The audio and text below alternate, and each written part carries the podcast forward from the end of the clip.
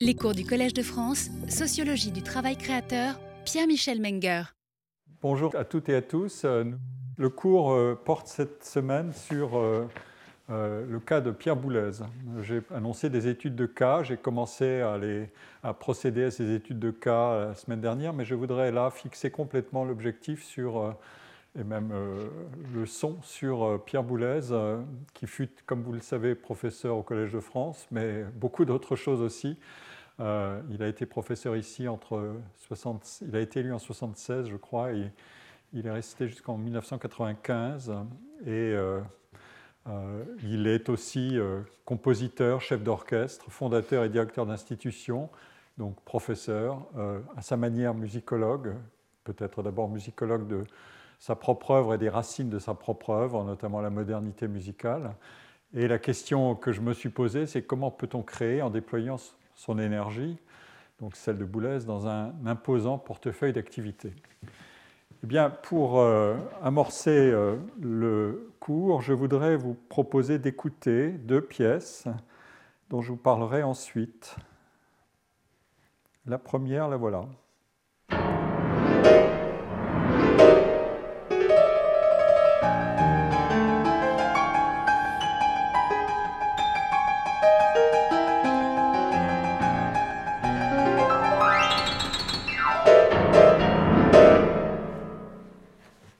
La deuxième Pardon.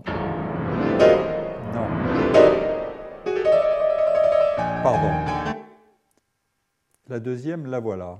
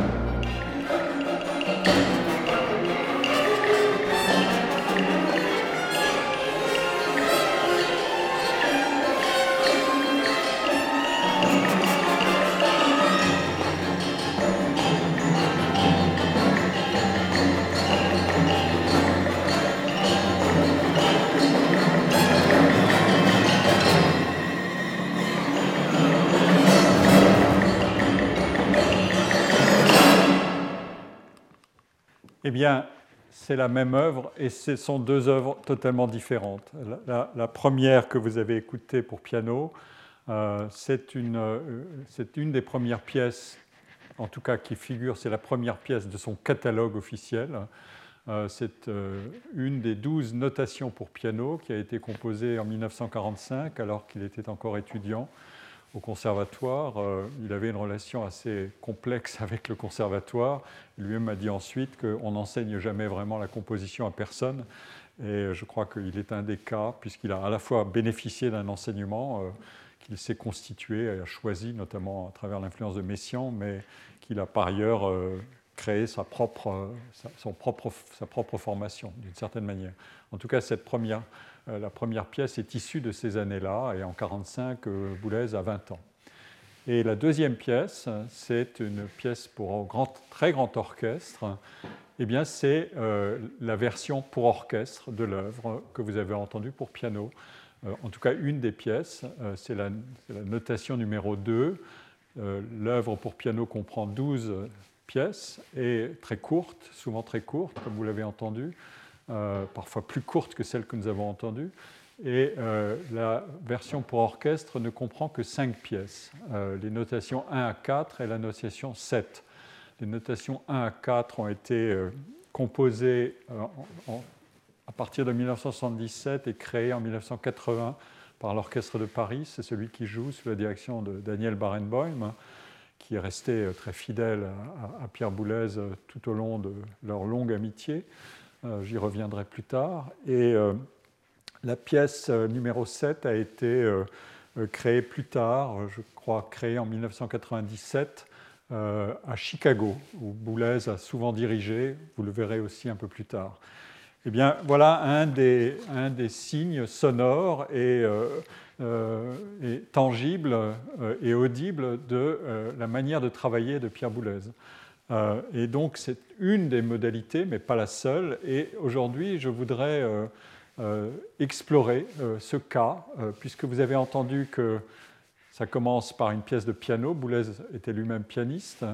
Euh, et euh, ensuite, la, deuxième pièce bénéficie à l'évidence, et lui-même l'a dit, et beaucoup dit, il a, fait beaucoup de déclarations. D'abord, il a beaucoup écrit lui-même, mais il a aussi fait beaucoup de déclarations euh, dans des entretiens, puisqu'il y a un certain nombre de livres d'entretien, probablement une dizaine, et qui sont qui sont très riches, euh, assez peu redondants entre eux, malgré euh, le caractère euh, qu'ils pourraient avoir.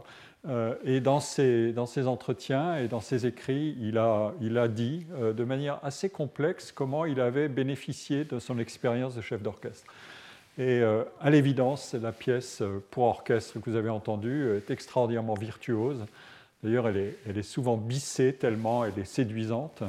Et notation pour orchestre est un des, euh, un des hits euh, ou une des, œuvres les plus jouées, les plus enregistrées de Boulez, euh, alors qu'elle est issue d'un travail d'étudiant d'une certaine manière ou d'un travail dans ses années d'étudiant que Boulez avait lui-même mis de côté et qu'il avait déclassé en quelque sorte pour dire non, ça n'a pas beaucoup d'intérêt.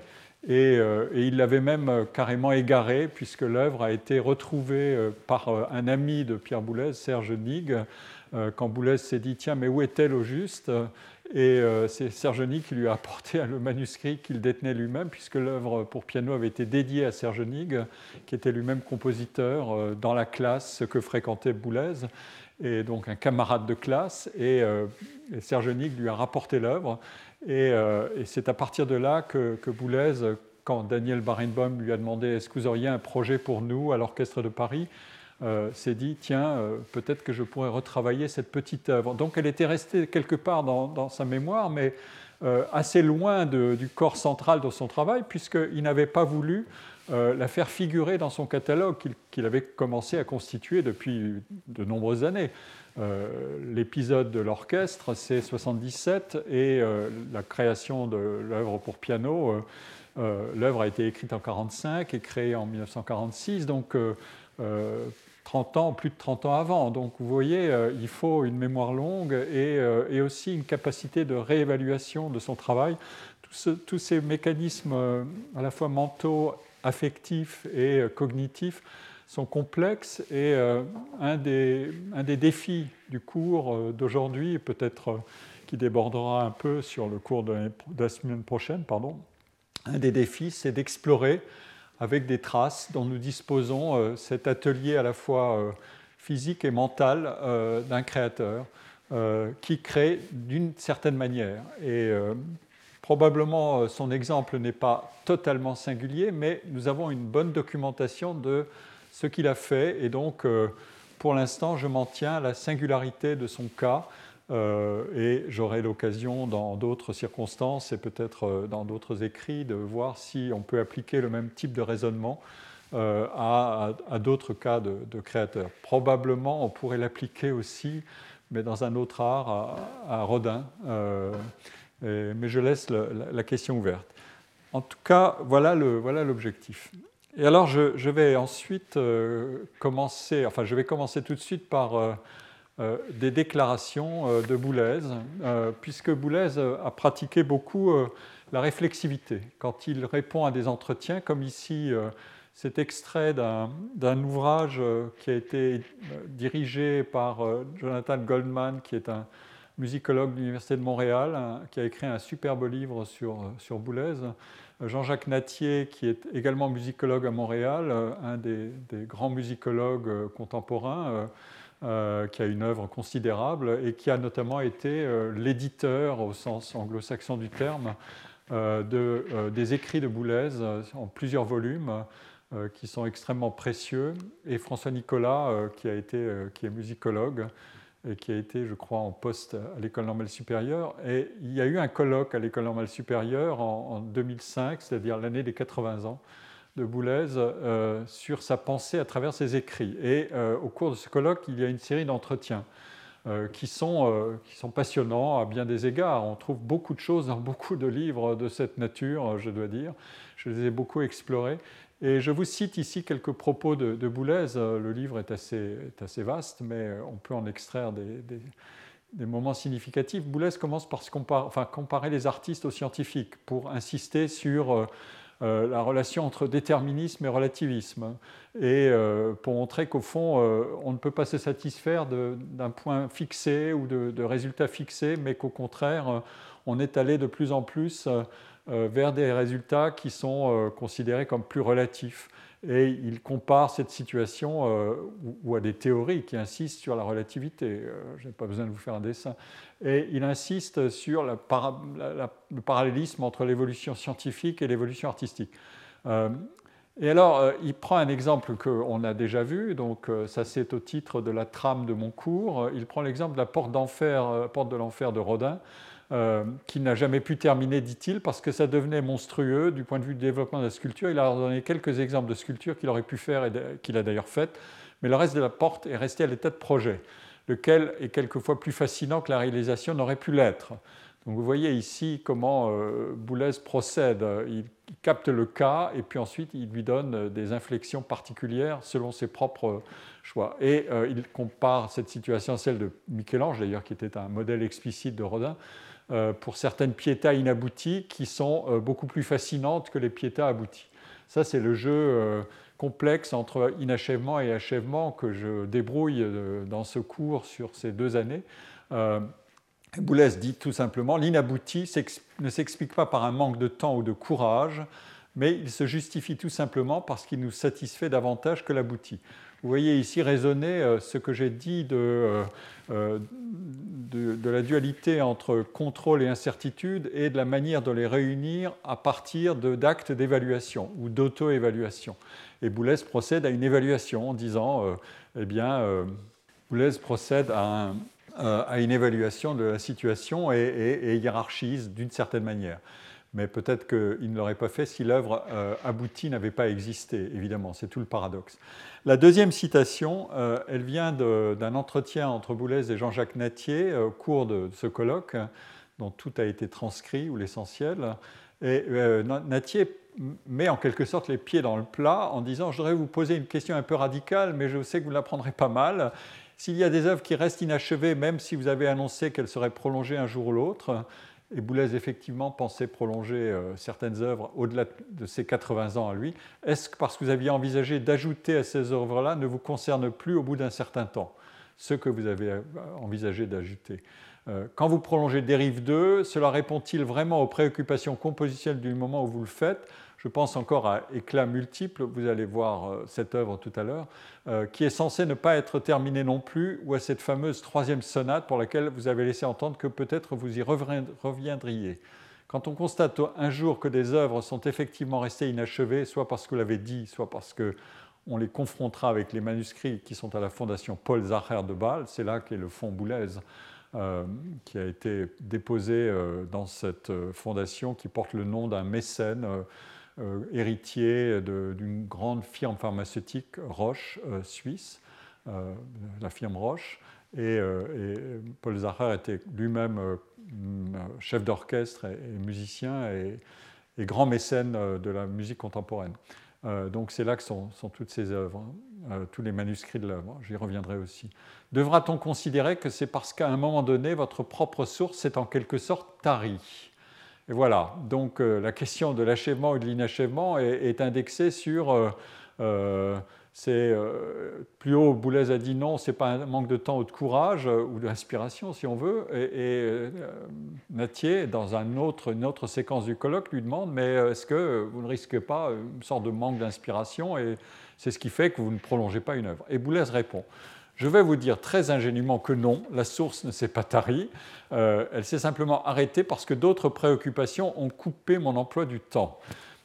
Euh, les choses ont été très difficiles à partir de certaines années. C'est là, du reste, que l'on constate que les œuvres ont du mal à se terminer, c'est-à-dire dès le début des années 60, lorsque j'ai eu beaucoup à faire en tant qu'interprète, puis en tant que directeur de l'IRCAM, et ainsi que de l'ensemble intercontemporain, où j'ai assumé toutes les responsabilités au départ. Plus tard, j'ai pu passer la main, mais au début, quand ces institutions sont nées, il a bien fallu s'en occuper au quotidien, ce qui est quelquefois difficile, spécialement au départ. Euh, donc il y a des raisons plus ou moins indépendantes de ma volonté, et il s'objecte à lui-même, mais vous pourriez me dire que j'aurais pu passer... Euh, j'aurais pu me passer de créer l'ensemble intercontemporain comme j'aurais pu me garder de créer l'IRCAM, mais il rajoute, je pense que c'était nécessaire que le temps et l'énergie dépensés à ce genre de choses n'ont pas été tout à fait inutiles.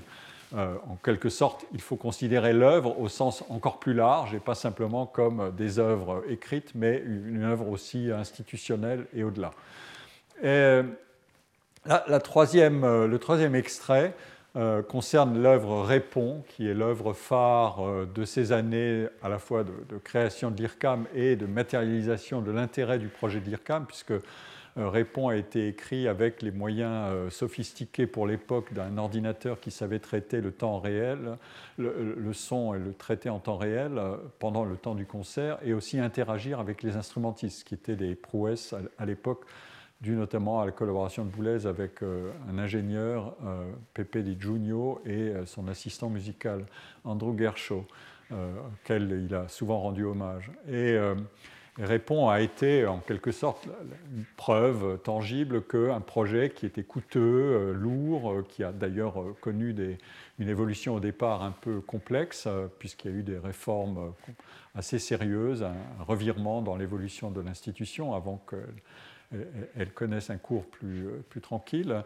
Répond a servi en quelque sorte à, protéger l'institution des, critiques en disant si une, institution a pu produire euh, une œuvre de cet ordre, eh bien c'est que euh, le jeu en vaut la chandelle et il y aura d'autres œuvres euh, avec des conditions de production qui sont ainsi réunies.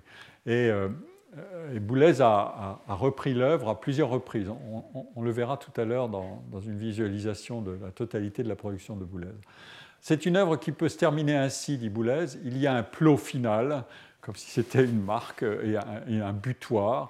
Euh, comme lorsqu'on arrête quelque chose, ce plot final, je peux le déplacer. Je prends très souvent une ou même deux comparaisons de ce qui me permet de faire des formes extrêmement mobiles que je peux manipuler. Prenez une spirale euh, je, glisse là-dedans la, comparaison qu'a fait parfois Boulez entre cette spirale de son œuvre ou de sa manière de travailler et euh, la spirale du bâtiment du musée Guggenheim construit par, par Frank Lloyd Wright. Vous savez que l'escalier est en spirale et Boulez aime beaucoup cette architecture et cette comparaison.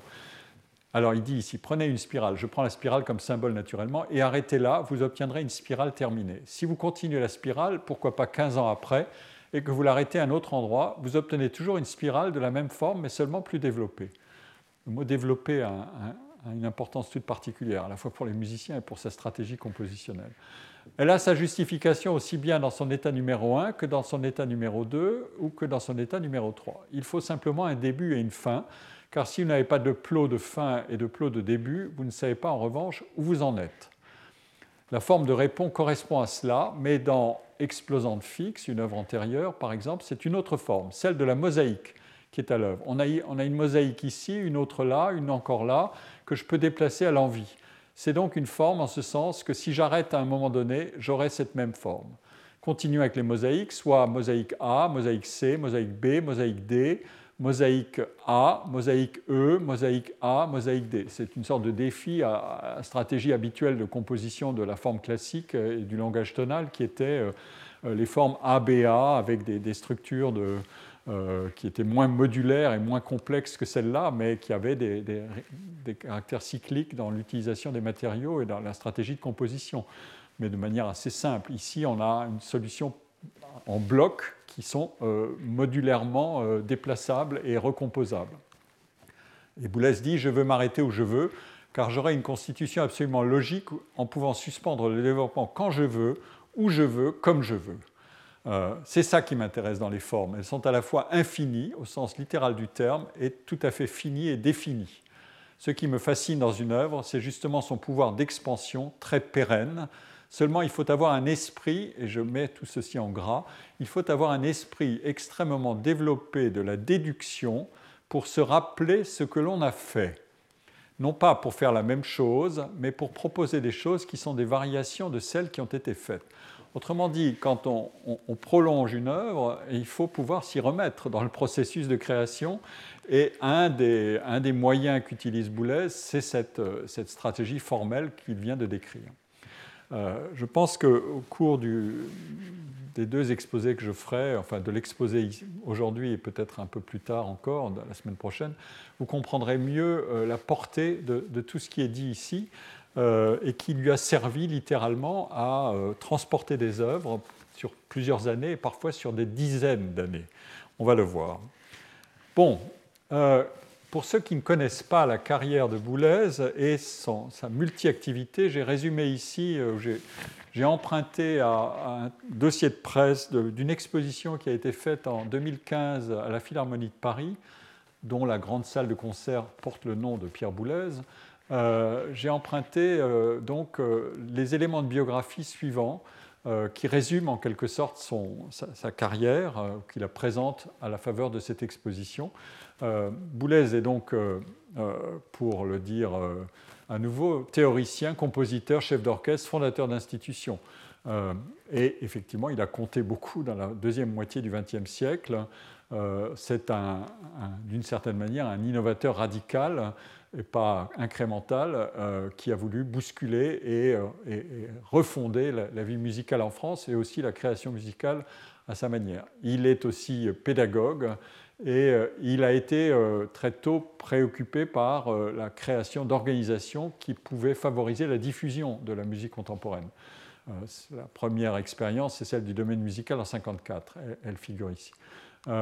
sa biographie est euh, factuelle et, est intéressante en soi, puisque pour gagner sa vie, euh, en 1946, il a, il, a dirigé, il a commencé à diriger la musique de scène de la compagnie Renaud Barrault. Euh, il y jouait notamment la partie d'onde Marteneau. C'est à partir de là qu'il a été rapidement, comme dit le texte, proposé pour diriger la musique de scène de la compagnie. Et Bon, une équipe s'est formée de musiciens freelance, et, euh, mais avec une sorte de stabilité dans le temps et de collaboration récurrente pour des musiques qui n'avaient pour lui pas toujours beaucoup d'intérêt, mais il était euh, chargé de les diriger, de mettre au point les matériaux, etc. Euh, et, il a pu, à, cette, à la faveur de, cette expérience, évidemment se frotter à, des milieux très divers, mais aussi voyager et et faire, bon, euh, peu à peu, euh, orienter sa curiosité vers, vers beaucoup de, à la fois de, pays et d'art, puisque John Cage, qui est à peu près l'opposé de la stratégie compositionnelle de Boulez, a été un de, ses, un de ses amis dans les années de jeunesse, avec qui il a échangé. Il y a d'ailleurs une correspondance fameuse entre les deux. et il lui a emprunté peut-être le goût d'expérimenter des œuvres ouvertes. Et puis, euh, le, dossier rappelle que Boulez a fait la connaissance de Suzanne Tesnas, euh, que j'ai moi-même interviewé quand j'ai fait ma thèse sur euh, la création musicale en France entre 1945 et 1980. Je me souviens très bien de ma visite à Suzanne Tesnas et des archives qu'elle m'a confiées du domaine musical, puisque c'est elle qui a assurer euh, le financement des, euh, une partie du financement des concerts d'une organisation que voulait développer Boulez pour diffuser la musique contemporaine. Et euh, organisation dont je, reparlerai, qui a été fréquentée par beaucoup d'artistes, Nicolas Stahl, Henri Michaud, Giacometti, etc.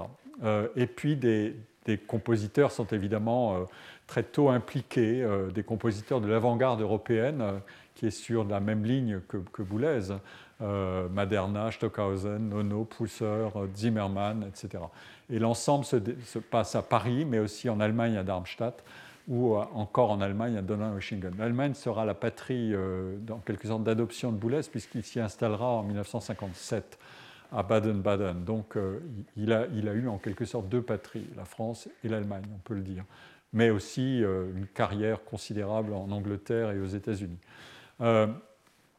Voilà le, voilà le, point. J'ai sauté la partie de la formation parce que j'y reviendrai plus tard peut-être, mais euh, j'en ai déjà parlé, mais euh, son expérience au conservatoire est assez brève et en revanche, il a, euh, il, a cherché des mentors plus ou moins compatibles avec son tempérament fougueux et indépendant. André Vorabour, la femme de Honegger, l'a aidé à perfectionner sa, compétence en matière d'écriture, notamment contrapuntique.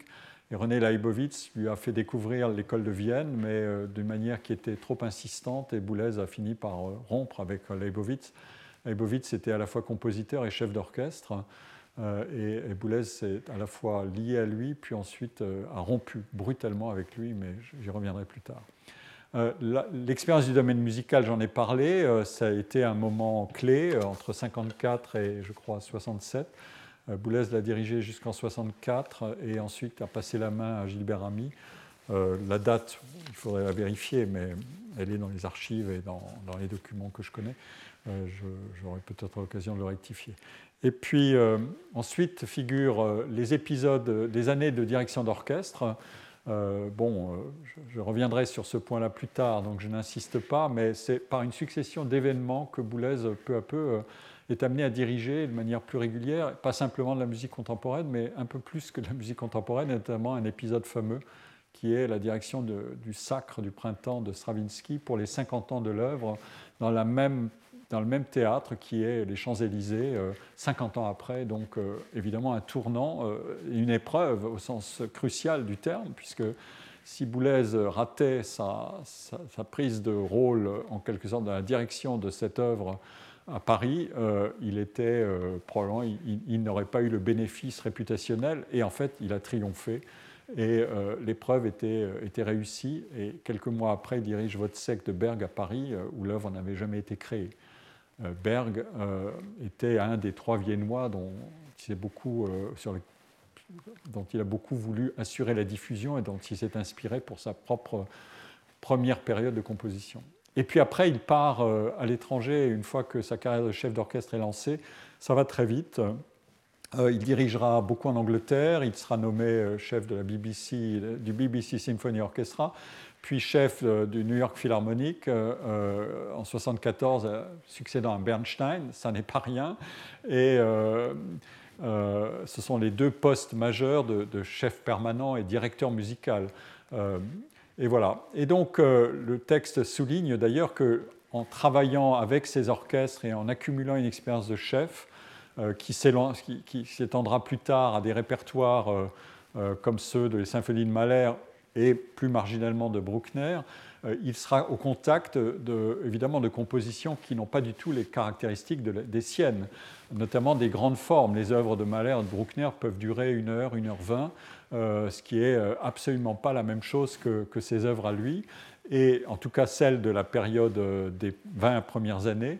Et euh, c'est au contact de ces formations, et cette remarque est très juste dans ce dossier, euh, qu'il euh, a commencé à méditer beaucoup sur le format et l'extension des œuvres et l'optimum de leur développement dans le temps et d'une autre manière dans la stratégie d'organisation du temps. je reviendrai là-dessus. enfin, il, a créé deux institutions qui sont liées entre elles, qui sont euh, liées aussi au Centre Pompidou. Euh, c'est euh, l'IRCAM, l'Institut de recherche et de coordination acoustique musique, qui, apparaît en 1977. nous avions fait avec mon, collègue et ami Jean-Louis Fabiadi une enquête sur la fréquentation du public du Centre Pompidou en 1977 puisqu'il euh, était question que ce centre euh, déclenche une révolution des pratiques culturelles, c'était le pari. Et, euh, nous l'avons refait six mois après. C'était un contrat de recherche qui avait, été passé à, Pierre Bourdieu par le Centre Pompidou. Et, nous, autres, Jean-Louis Fabiani et moi, nous, jeunes étudiants et doctorants, nous y étions attelés. C'est un bon souvenir, je dois dire, de travail, y compris dans des conditions assez artisanales de codage à la main, etc. Bon, en tout cas, nous voyons à ce moment-là que l'IRCAM était, était un, un, grand chantier qui était en voie d'achèvement. Euh, pas tout à fait fini. En 1977, il y avait encore beaucoup de travail, mais euh, c'était une institution majeure dans laquelle euh, on, a voulu tout de suite expérimenter dans toutes sortes de dimensions. Je, n'insiste pas. Et, d'autre part, il a, créé l'ensemble intercontemporain qui était une, forme de domaine musical, mais stable et plus vaste, avec 31 solistes payés en permanence pour diffuser les, trois, euh, les, trois, composantes qu'il avait déjà mises au point pour sa programmation de l'ensemble du domaine musical, c'est-à-dire les œuvres de référence du passé, euh, les œuvres contemporaines euh, qui sont, qui sont candidates à la classicisation ou à l'entrée dans un canon de répertoire, et la création immédiate d'œuvres nouvelles. Et, et, ici, vous voyez l'IRCAM et sa technologie et un orchestre euh, qui joue répond à, Avignon dans la carrière Boulbon. Euh, ça a été un des moments euh, connus et phares organisés par Claude Samuel, qui dirigeait à l'époque le centre à Kant, un des fidèles de Boulez, puisque Claude Samuel est celui qui a ensuite, qui a par exemple édité les œuvres complètes. Je, mets des guillemets autour de œuvres complètes de Boulez en disque chez Deutsche Grammophon et dont sont extraits les, deux enregistrements euh, que je vous ai diffusés au tout début. Voilà, le parcours. Alors, euh, il est résumé, la biographie est résumée ici dans quelques éléments. Euh, je, ne développe pas davantage, vous pouvez les lire. elle vous donne factuellement l'information sous une autre forme. Cette présentation cursive de, la carrière et de l'œuvre de Pierre Boulez est en raison de la brièveté même de cette présentation, essentiellement constituée de séquences qui s'emboîtent sans heurts. Euh, quand on, le récit que je viens de faire, euh, il, paraît naturel. Euh, un compositeur qui a des initiatives pour diffuser sa musique et celle des autres, qui devient chef, qui peu à peu, à faveur de cette nouvelle ligne d'activité, amplifie son travail aussi de chef et puis qui, euh, par ailleurs, se pose des questions de compositeur euh, en termes de, recherche de solutions nouvelles et qui va fonder des institutions de recherche et aussi un orchestre qui est plus digne de, la musique qu'il veut soutenir euh, parce qu'elle bénéficie de soutien plus stable. Donc c'est une idée, au fond, c'est une vision assez naturellement progressive et évolutive, presque euh, en quelque sorte un développement organique du projet euh, à la faveur d'initiatives et de soutien. Euh, comme si la multiplication des rôles professionnels que le compositeur endosse et exerce, compositeur, instrumentiste, chef de musique de scène, fondateur d'organisation, chef d'orchestre, enseignant, chef lyrique, chercheur, directeur d'institution, comme si cette multiplication était profondément rationnelle. et on pourrait l'interpréter de cette manière-là, en disant, euh, après tout, Boulez est un compositeur qui rompt avec la musique française de son passé euh, lointain et immédiat et de son environnement immédiat. Euh, il adopte et pousse loin le langage de la révolution dodécaphonique des trois compositeurs viennois, Berg, Weber et Schoenberg, et il promeut, dans un premier temps, un sérialisme généralisé, donc une, avancée très, très radicale l'évolution de Boulez ultérieure, euh, Jonathan Goldman l'a résumé ainsi sérialisme, puis forme ouverte, puis interface instrument et machine, souci de perceptibilité musicale. Comme dit Jonathan Goldman, le catalogue de Boulez forme un corpus riche et varié. Quoique Boulez se débarrasse du sérialisme généralisé après une période brève mais décisive d'expérimentation compositionnelle, sa préoccupation pour l'unité formelle de l'œuvre d'art demeure centrale tout au long de sa carrière.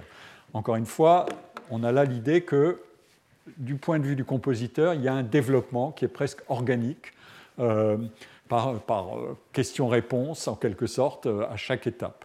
de même, on peut voir l'entrepreneur de concert de cette manière-là aussi. Pour parvenir à installer ces innovations et les rendre viables, il a besoin d'une organisation qui peut prendre pour modèle certaines autres, mais les dépasser aussi à l'époque, il y avait des petites organisations promotrices de, la création musicale, des petites associations, mais qui étaient assez routinières ou traditionnelles. Et lui veut une organisation beaucoup plus offensive euh, est plus radicale et qui est une échelle d'action beaucoup plus importante, à la fois en termes de, travail, mais aussi de, percussion sur l'opinion publique, ou du moins l'opinion publique euh, cultivée et savante.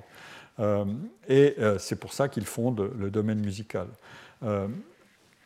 et ensuite, la question est qu'est-ce quel est le lien entre ceci, ceci? Eh bien, euh, le chef d'orchestre, euh, il est d'abord dans la fosse pour gagner sa vie, mais il fait travailler euh, au domaine musical des grands chefs d'orchestre, Rosbaud, Hans Rosbaud, Rosbaud, comme on dit en allemand, et Hermann Scherchen, qui sont des, chefs d'orchestre, et pour l'un d'entre eux aussi compositeurs, qui ont une vraie carrière internationale. Euh, et qui ont en même temps un, goût très prononcé pour la musique de leur temps, mais pas exclusivement.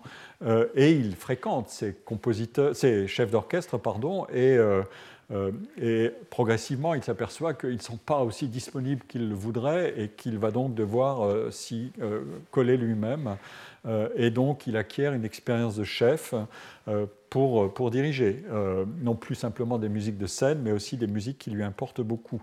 donc, voilà une expérience d'apprentissage qui est de cet ordre-là aussi, c'est-à-dire une sorte d'extension naturelle ou, euh, soigneusement organisée euh, euh, qui, peut peu à peu le dote de, compétences qu'il n'avait pas au départ. et il applique ça aussi au travail de programmation des concerts. il ne suffit pas de présenter des œuvres, il faut aussi soigneusement composer ce qu'on présente. Et c'est là qu'il met au point cette, partition euh, en, trois catégories dont j'ai parlé, les œuvres de référence, la connaissance d'œuvres contemporaines qui sont assez mal connues mais qui ont déjà été composées, et les recherches, c'est-à-dire les créations. Euh, donc on, voit bien que deux lignes d'activité se mettent en place euh, à travers ce système. Deux lignes de développement personnel, celle du compositeur et celle du chef, avec des relations avec des musiciens et avec des responsabilités de, programmateurs de concerts. Euh, ensuite vient une troisième ligne d'activité euh, qui est ici, c'est l'enseignant. Euh, un compositeur novateur, d'ordinaire, suscite la demande d'enseignement, surtout s'il a un impact sur une génération, comme c'était le cas pour, pour Pierre Boulez. C'était assez, spectaculaire, la manière dont il a joué le rôle de, modèle euh, assez tôt, euh, quand il était lui-même à peine sorti des études. Euh, c'est un peu à la manière d'un chercheur à qui on demande d'enseigner sa science du travail, de recherche, et en l'occurrence ici du travail de composition novatrice, car Boulez a très tôt produit aussi des écrits théoriques pour ce qui penser la musique d'aujourd'hui, comme il l'a dit, et le livre est issu d'un enseignement de la composition à Bâle. Et donc, euh, mais avec des, relations à l'enseignement qui sont complexes, puisque Boulez a toujours dit aussi que euh, on n'enseigne pas vraiment la composition, on enseigne surtout aux, individus, aux élèves, à devenir eux-mêmes et donc essentiellement aussi à se passer d'un maître pour cultiver leur propre singularité tout en ayant acquis des, euh, trucs ou des techniques mais ils peuvent les acquérir, surtout en n'étant pas fidèles à l'influence qui pourrait être dévastatrice d'un maître si le maître les conduisait en quelque sorte à, chercher des solutions imitatives au lieu d'être des solutions euh, euh, déviantes par rapport à l'enseignement du maître. C'est ça le paradoxe. Apprenez à, me trahir, en quelque sorte, euh, soyez fidèles à, à mon injonction. à moi, enseignant, je vous dis de me trahir, ce qui est ce qu'on appelle une injonction paradoxale. donc, cette ligne d'activité euh, euh, de l'enseignant s'ajoute aux autres. Et pendant ce temps-là, évidemment, la ligne d'activité du chef d'orchestre s'épaissit au rythme des réussites et de l'accumulation de la réputation dans l'exercice du rôle. Chef d'orchestre, donc qui n'est plus le chef d'une petite organisation spécialisée et exploratrice comme le domaine musical, mais chef à la tête d'orchestre symphonique ou d'orchestre lyrique comme à Bayreuth. Il va aussi diriger à Bayreuth. Autrement dit, euh, chef euh, dirigeant euh, les œuvres du passé d'un certain passé, avec lesquels son travail de composition a pourtant rompu, même si la rupture est complexe. On peut dire que c'est une rupture de nature, comme dirait Hegel, Aufhebung, c'est-à-dire dépasser en conservant, mais en conservant très sélectivement le, passé. En même temps, pendant ce temps-là, la première ligne d'activité, elle, elle, a progressivement enchâssé l'innovation euh, de ces premières années dans une activité de recherche beaucoup plus multidimensionnelle, puisque cette, euh, composition bénéficie de ses talents de manager et de chef. On voit donc euh, apparaître des interactions pour permettre la fondation d'un binôme qui est celui-ci, EIC-IRCAM. E et euh, la troisième ligne d'activité euh, d'enseignant, elle, elle va déboucher sur la réunion des deux rôles d'enseignant et de chercheur, euh, comme il se doit d'être fait ici au Collège de France où il a été professeur, puisque au Collège de France, nous enseignons par la recherche. enfin, on peut, on, peut, en quelque sorte isoler pour elle-même euh, cette ligne de, l'artiste entrepreneur qui va ensuite avoir sa logique propre, c'est-à-dire à la fois chef d'orchestre, euh, mais directeur musical, pas simplement chef invité pour un concert. C'est responsable de la totalité de la programmation, du recrutement, du relation aux mécènes, etc. Quand on est directeur musical d'un grand orchestre, on a une présence sur une durée longue et beaucoup de responsabilités. Euh, de toute nature, y compris évidemment de, management dont je viens de parler. Euh, donc euh, voilà, et, cet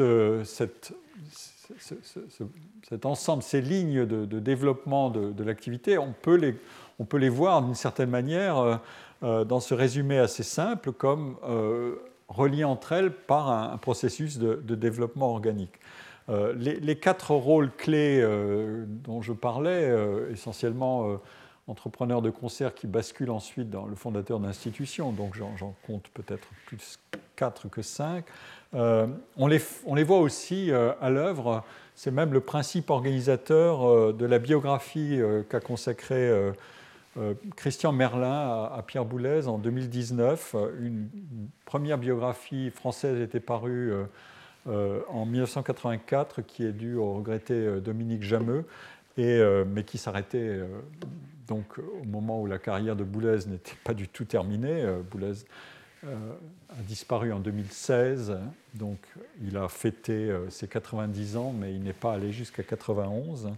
Euh, et euh, Christian Merlin, en 2019, évidemment, euh, a refondu cette biographie. Et là, on a écrit une totalement différente, qui est publiée par le même éditeur d'ailleurs, Fayard. Et cette biographie est, composée, est divisée en six parties. C'est un excellent travail, je dois dire. et j'ai plaisir à le saluer. elle est divisée en six parties. La, première est consacrée aux 23 premières années du compositeur. Et à ses euh, expériences au conservatoire, mais aussi ses premiers boulots rémunérateurs, aux cours privés qu'il exerce, euh, et chef euh, la direction de la musique de scène dont j'ai parlé chez Renaud Barrault. Ensuite, tous les autres chapitres, donc de 2 à 6, sont organisés par section consacrés systématiquement par roulement. Euh, c'est comme une série, en quelque sorte, qui permute euh, ou qui avance de cette manière-là, quatre lignes, compositeur, penseur, fondateur et chef. Et on fait le point sur chacune de ces lignes au fur et à mesure que la biographie avance. Euh, donc on suit, on suit, la carrière de Boulez sur ces quatre lignes qui forment la, trame littérale de, la biographie de, Boulez au travail. Voilà, la, voilà une brève première présentation, euh, très, bon, à la fois longue et courte, mais euh, de, la carrière de, Boulez avec ses multiples dimensions.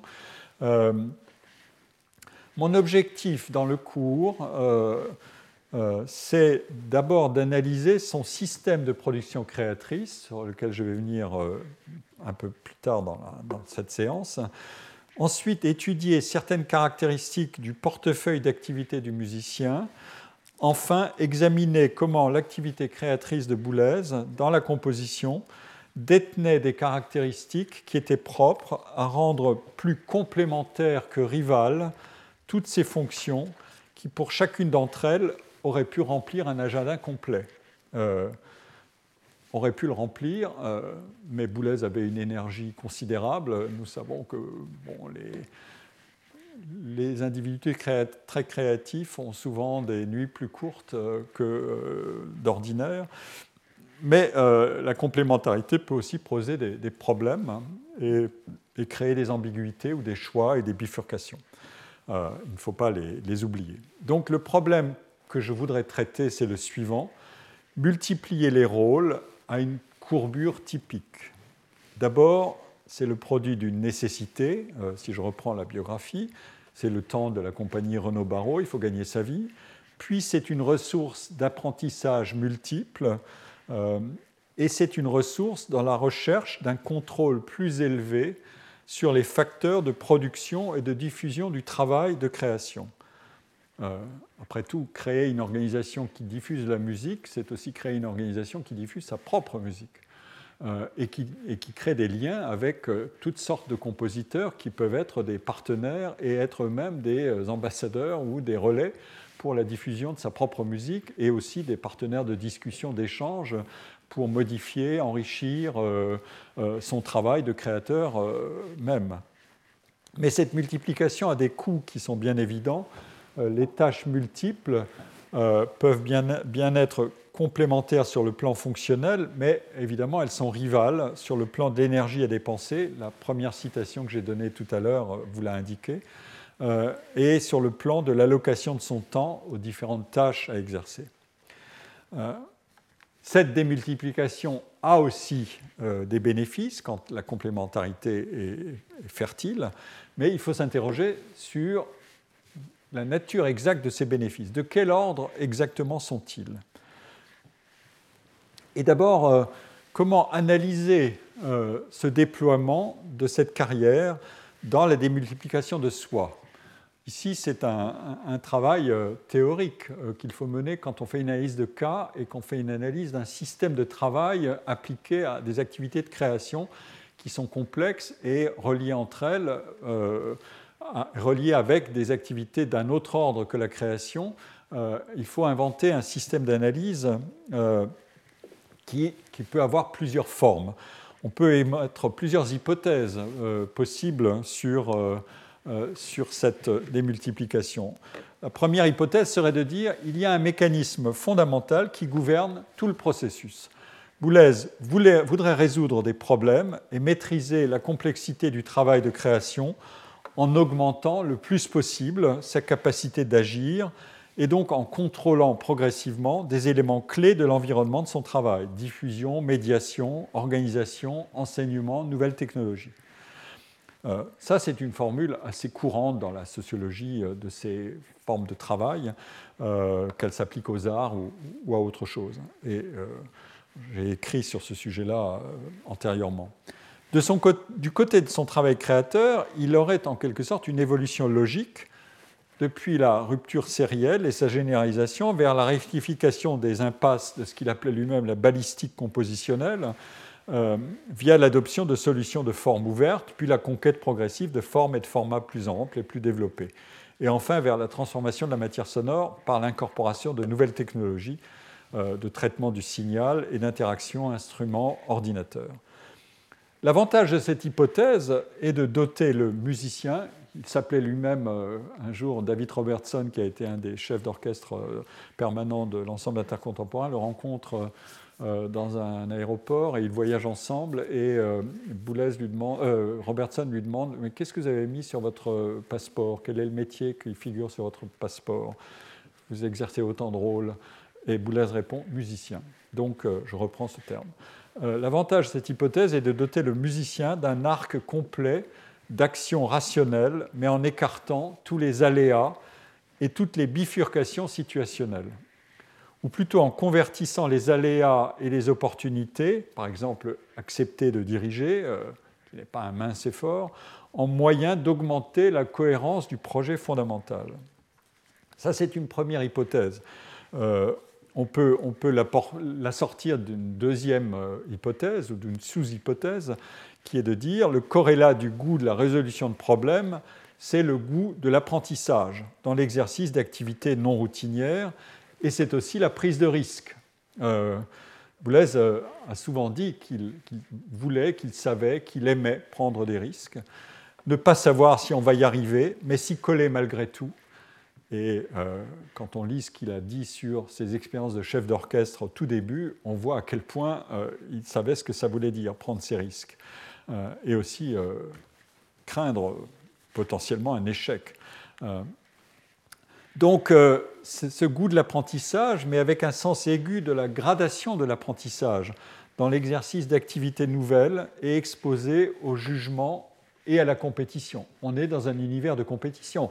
La compétition du côté de la création, la compétition du côté des chefs d'orchestre, vous imaginez euh, à quel point, avec des effets, de, avec des, mécanismes de sélection extraordinairement euh, rigoureux et, raréfacteur, en quelque sorte, selon un mot que j'ai déjà employé antérieurement. Et donc, pour, comprendre les choses de cette manière-là, on, attribue euh, au, sujet Boulez euh, des qualités fondamentales, cognitives, physiologiques. Il a une excellente oreille. Il dira lui-même qu'il n'a pas une mémoire aussi faramineuse que certains de ses collègues chefs d'orchestre comme euh, Dimitri Mitropoulos, euh, euh, qui était capable de, diriger de mémoire Vodsek, qui est une partition incroyablement complexe et longue, enfin longue, complexe, disons, euh, deux heures de musique ou une heure quarante de musique euh, aussi, euh, aussi vaste et complexe, il faut pouvoir le mémoriser. Mitropoulos en était capable, mais pas Boulez.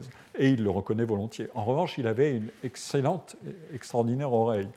Mais il est aussi riscophile, comme je viens de le dire. Il a de l'imagination et il sait la travailler. L'imagination, comme j'aime à le dire, est un muscle. il a du charisme. Je reviendrai sur cette notion plus tard parce qu'elle est complexe. Euh, il a de la détermination, euh, il, euh, il, n'a jamais peur de se battre. c'est un peu autre chose que la riscophilie, si j'ose dire. Et il a une capacité de lutte. Si vous voulez, vous pouvez rapprocher tout ceci, j'y reviendrai peut-être aussi plus tard, de cartographie des, skills et des capacités, comme on le fait dans le Five Factors euh, model euh, des psychologues euh, qui énumèrent le profil psychologique d'une personnalité à partir d'un certain nombre de facteurs. ça, c'est la première hypothèse. donc, encore une fois, elle, a l'air naturellement linéaire et en quelque sorte en amplification progressive à partir de, de traits fondamentaux de la personnalité. La deuxième hypothèse qu'on peut émettre, c'est de dire non, le processus est beaucoup plus stochastique. Et à chaque période, euh, la complémentarité possible entre les tâches multiples qui s'ajoutent les unes aux autres, cette complémentarité évolue. Euh, l'importance respective des tâches euh, et des activités peut fluctuer. Il y en a qui peuvent prendre le pas sur d'autres. Et, donc la hiérarchie des, défis et des, des, urgences peut se modifier.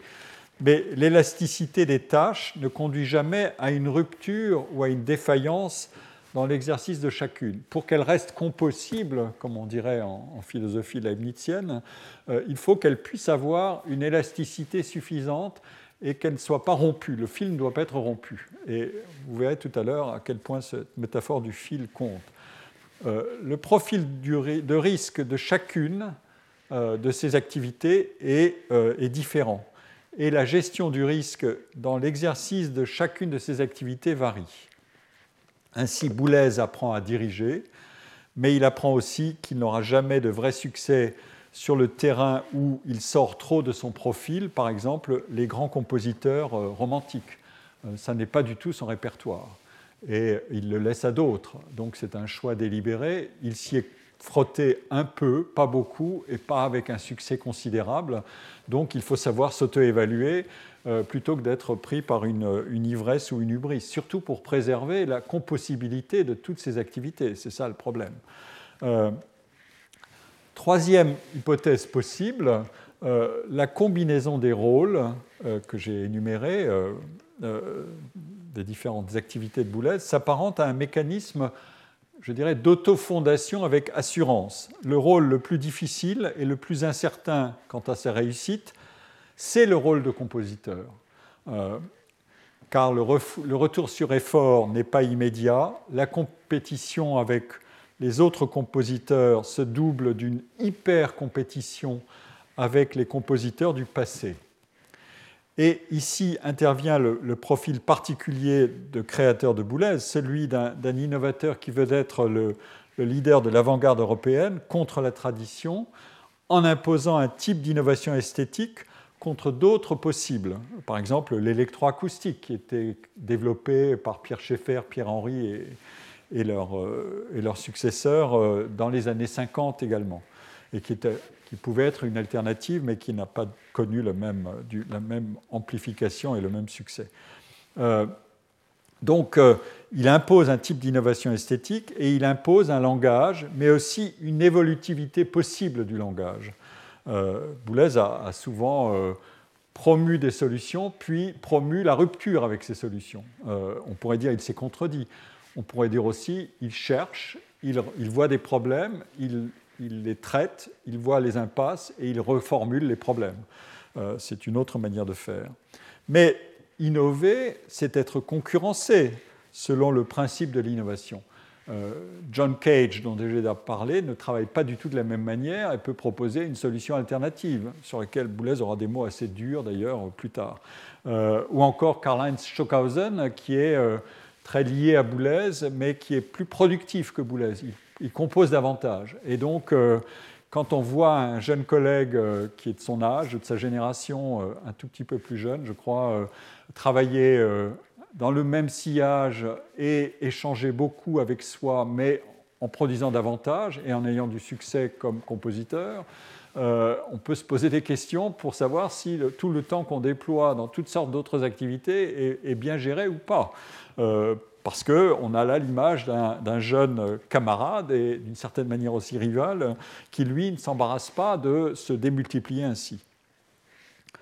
Euh, en tout cas, pour démontrer la, fécondité euh, d'une euh, innovation esthétique, il faut produire des œuvres significatives et demeurer productif.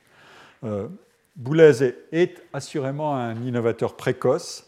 Si la précocité est celle qu'on observe par exemple chez les mathématiciens, l'essentiel chez eux est obtenu avant 35 euh, euh, ans. La médaille Fields, je vous le rappelle, est, décernée en mathématiques, qui est l'équivalent de la plus haute récompense, par exemple un Nobel, est décernée à des mathématiciens avant qu'ils aient atteint 40 ans. plus tard, c'est trop tard. la concurrence dans la compétition est par ailleurs beaucoup plus imprévisible et multiple que la concurrence dans la direction d'orchestre, qui associe généralement des chefs à des répertoires.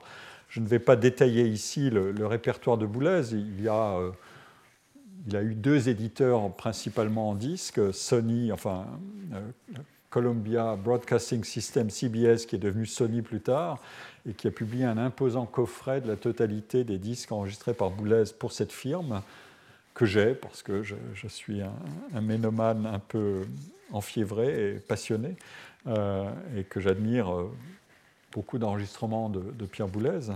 Euh, mais il a dirigé aussi ensuite pour une firme qui est l'autre grande firme mondiale. il y en a trois ou quatre, en tout cas en voilà une autre, qui est la Deutsche Grammophon Gesellschaft, qui est allemande. Et, donc, et son répertoire est, est, très facile à circonscrire. beaucoup de XXe siècle, un peu de 19e, 20e, euh, plus marginal dans son répertoire, comme Faya, Dukas, Chimanovski, euh, Scriabine. Euh, au XXe siècle, évidemment, les piliers, l'école de Vienne, Stravinsky, les Français, dont il est un grand défenseur, Debussy, Ravel, mais aussi Varèse et Messiaen. mais au XIXe siècle, le, les deux compositeurs clés, c'est euh, Berlioz et, Wagner, comme par hasard aussi des chefs d'orchestre, euh, mais des innovateurs à leur manière, euh, très différents l'un de l'autre d'ailleurs. Les analyses de Boulez là-dessus sont, très intéressantes.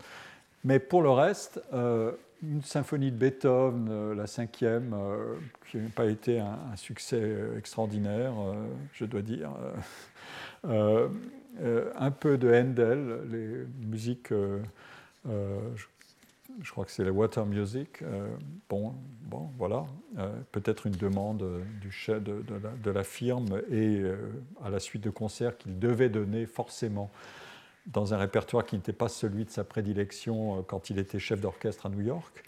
Euh, parce que c'était la demande du public et c'était des questions de programmation.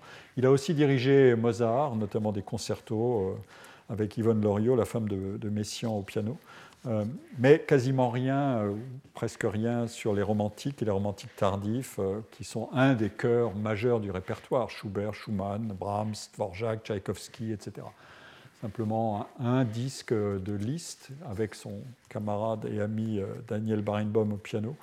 Euh, et puis euh, le répertoire lyrique est assez circonscrit aussi. Euh, il a dirigé Bayreuth, il y a Parsifal et la célèbre tétralogie avec Patrice Chéreau qui a assuré, qui a eu un retentissement absolument considérable. Il y a Schoenberg, Moïse Aron, il y a Berg, Wozzeck et Loulou, et Debussy, Péléas et Mélisande, et un opéra de Janacek de la Maison des Morts dans la dernière partie de sa carrière.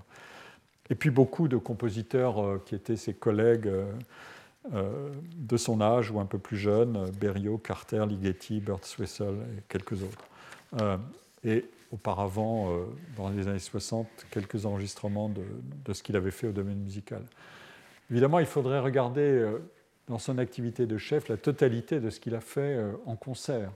je crois qu'il existe des travaux qui ont dépouillé les programmes de concert euh, de, Boulez, mais je, ne connais pas ces travaux. Euh, je n'ai pas pu voyager comme j'aurais voulu euh, pour aller les consulter, donc le travail reste à faire pour analyser avec précision l'étendue et les foyers, les points forts du répertoire de, de, Boulez, chef d'orchestre. En tout cas, on peut dire que la carrière de compositeur de, de Boulez est beaucoup plus probablement non linéaire que la carrière de chef.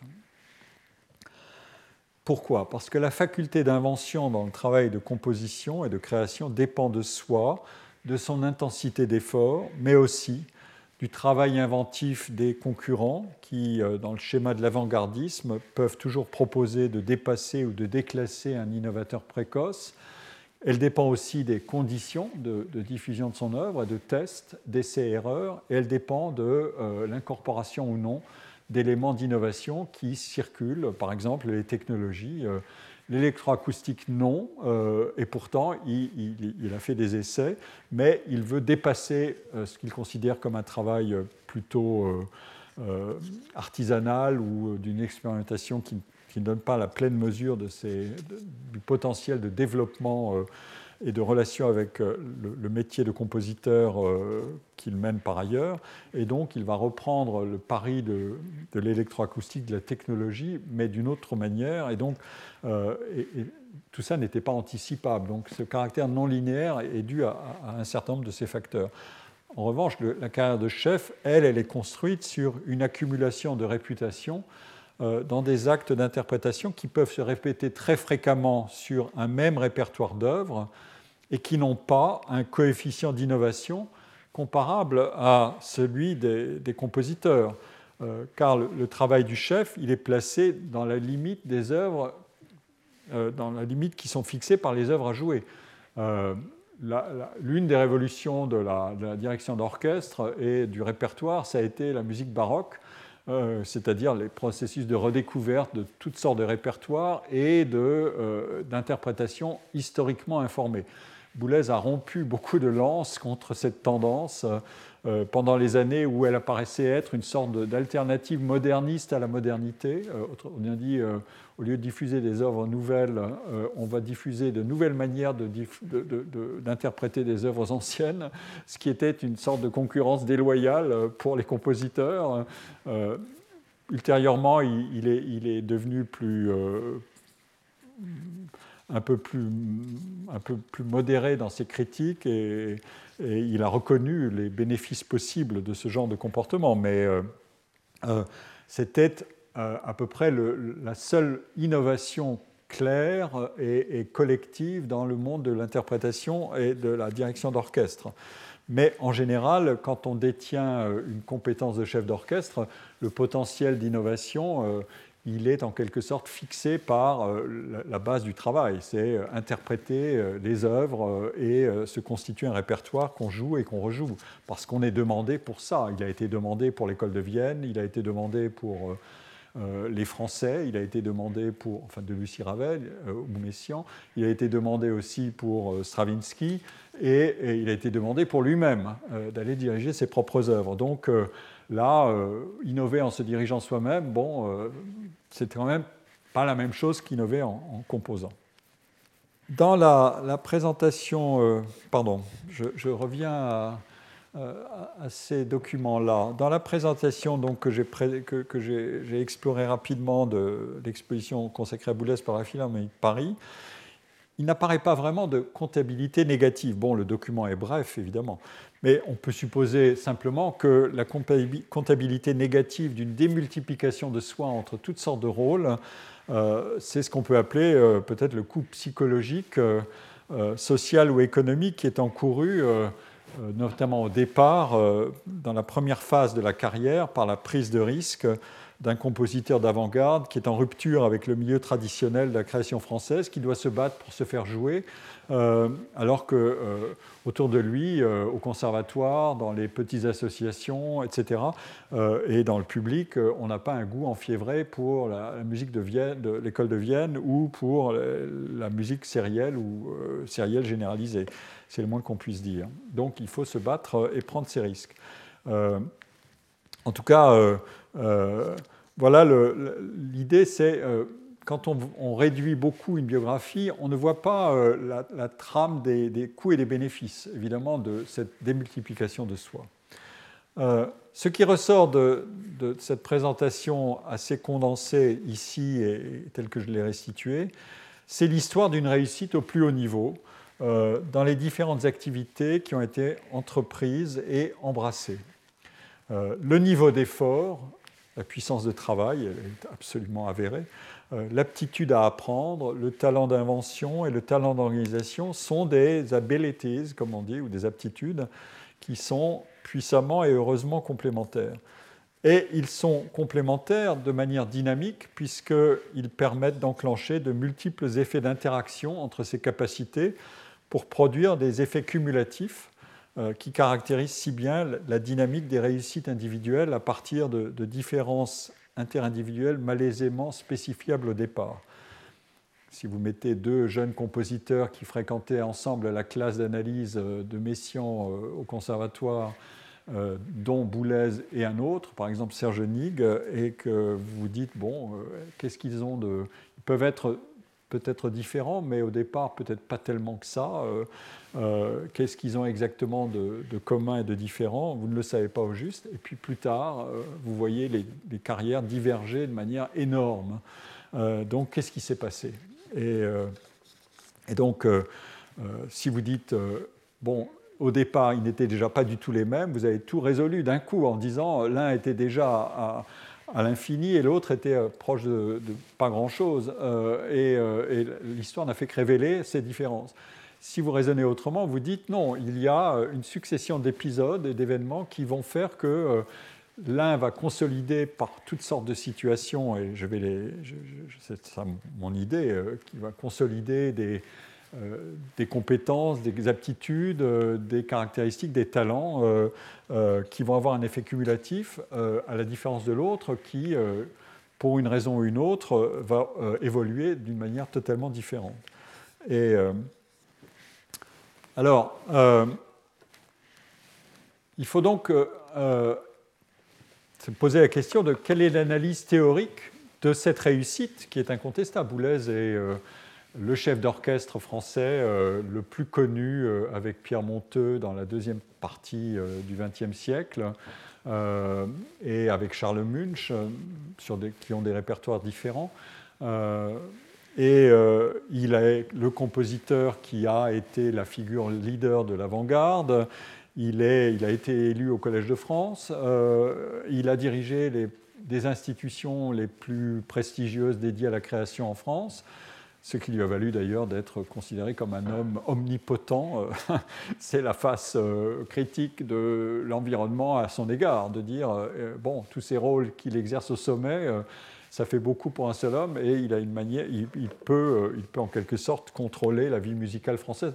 Ça, c'est une critique qui, en quelque sorte, abolit euh, toutes les épreuves de euh, sélection, de compétition, de prise de risque, pour ne voir que le résultat et se dire euh, tout ça est arbitrairement constitué et injuste. C'est une vision trop naïve des choses. On, peut, faire le bilan des, pouvoirs spirituels et temporels d'une personnalité, et, voir de, quoi elles sont le, produit, mais on ne peut pas simplement dire c'est une volonté de puissance euh, qui détruit tout sur son passage. Ça, c'est quand même euh, extraordinairement euh, simpliste et, assez stupide, il faut bien le dire. donc, quelle est l'analyse théorique que nous pouvons faire de cette réussite Alors, examiner sur un plan théorique l'intrigue que propose la biographie d'un tel compositeur et d'une telle réussite pourrait être conçue selon un, un schéma de, déroulement et de programmation intertemporelle de la carrière. On place au départ, j'y reviens je le formule maintenant plus précisément, et dans la position de facteurs qui sont constamment déterminants, euh, une série de caractéristiques de la personnalité de Boulez. Sa polymatie musicienne, euh, il apprend vite, euh, il est pianiste, il va jouer des ondes Marteneau, il, apprend très vite l'écriture, le contrepoint, etc. il, a son charisme, c'est-à-dire un mélange sous tension perpétuelle entre l'autorité de l'exercice d'un pouvoir sur autrui, mais aussi de bienveillance dans les relations personnelles horizontales, c'est-à-dire les relations dépourvues d'enjeux directs de contrôle hiérarchique. Je pense que c'est ça l'équation, enfin on peut en discuter, du charisme, qui est une affaire à la fois de, Max Weber dirait domination, mais c'est plus, c'est un, une, une, complexité de, dimension verticale et horizontale. Euh, j'ai eu l'expérience de, dialoguer avec Boulez à plusieurs reprises. Je dois dire que quand on me dit euh, il n'a pas beaucoup de temps, il est entre les répétitions à Bayreuth euh, de la tétralogie en 1960. 1979, euh, euh, à l'époque, c'est un cycle qui a duré sur 4 ans, euh, il ne pourra pas vous recevoir et qu'il me reçoit et qu'on dialogue pendant des heures. Je, pense que. Et que, évidemment, là, l'exercice du charisme est, assez frappant et assez, assez extraordinaire. donc, on, on, a ces caractéristiques, on a aussi l'ambition. c'est un homme ambitieux, c'est certain. Mais euh, comme disait euh, un, peintre, si on n'arrive pas à Paris en ayant l'ambition de révolutionner la peinture, c'est Gustave Courbet, c'est pas la peine de commencer. Euh, son goût du, j'en ai parlé, du risque et de la compétition, scellé dans une quête de qualité ou de perfection. la perfection, c'est la valeur pour soi. Qu'est-ce que je veux faire Jusqu'où je veux aller À quel point je suis satisfait ou non de ce que je fais de l'état de, ce que je fais. Son professionnalisme, euh, euh, c'est une valeur pour la relation avec autrui et euh, avec l'environnement de son monde d'activité, de professionnalisme dans, tous les actes de travail. c'est ce qu'indique une déclaration de Boulez que j'ai fait figurer ici, qu'il applique à sa carrière de chef d'orchestre notamment dans les entretiens qu'il a eus avec euh, Célestin de Liège, un musicologue belge euh, très très euh, virtuose dans l'analyse de la musique du XXe siècle. Il a laissé un énorme livre sur l'évolution de la musique du XXe siècle, et notamment de la création contemporaine. et ces entretiens dans un livre qui s'appelle Par volonté, par hasard sont, très, sont très intéressants. Et Boulez dit, c'est peut-être une obsession chez moi, mais si on doit être professionnel, autant être le premier. et pour peu qu'on soit doué, travailler suffisamment, donc doué, travail, talent, effort, vous connaissez la musique, euh, j'ai déjà développé ça antérieurement dans des cours des années 2017 et 2018. Euh, pour peu qu'on soit doué, travailler suffisamment pour être vraiment au premier rang et donner de très bonnes exécutions. On est beaucoup plus en accord avec soi-même tant qu'on n'a pas maîtrisé complètement le professionnalisme, la musique contemporaine est une espèce de petite spécialité toujours suspecte. On ne peut l'imposer que si on est soi-même considéré professionnellement comme quelqu'un de sûr. Si on vous a vu à l'œuvre dans d'autres musiques, euh, où on sait très bien que vous ne pouvez pas tricher, les gens, non seulement le public, mais aussi les musiciens, ont alors un sentiment de confiance. c'est cette perfection professionnelle que j'ai contribué grandement à apporter dans le domaine de la musique contemporaine. Et il décrit très bien l'équation. Hein. c'est les bénéfices du carrière de chef, de la carrière de chef de répertoire symphonique sont allés immédiatement, ont été transférés au crédit euh, du compositeur et du chef de la musique contemporaine. Le public de l'ensemble intercontemporain que j'ai pu étudier dans des, recherches des années 80 euh, très soigneusement et qui ont été confirmés, les résultats sont confirmés par mon collègue Stéphane Dorin, que je salue euh, avec plaisir, et sa recherche très minutieuse sur le public 20 ans après, en quelque sorte, plus que 20 ans après, a largement confirmé les, résultats de, ce que j'avais moi-même euh, vu, et donc un public qui a des caractéristiques assez stables. Et ce public est extraordinairement sensible à cette relation de confiance dans une situation où, quand il est confronté à la nouveauté, euh, il, est évidemment très incertain sur la valeur des œuvres qui lui sont proposées. Et il peut avoir en plus un sentiment d'étrangeté ou de perte complète de repères. On est dans la tour de Babel d'une certaine manière. Euh, euh, et, s'y repérer dans des œuvres et des successions d'œuvres qui sont écrites dans des langages qui ne vous sont pas familiers, euh, pour arriver à contrarier son, réflexe numéro un qui est de se dire mais est-ce que je reste, est-ce que je m'en vais, est-ce que je, choisis autre chose, c'est de se dire d'abord je vais faire confiance à, des professionnels.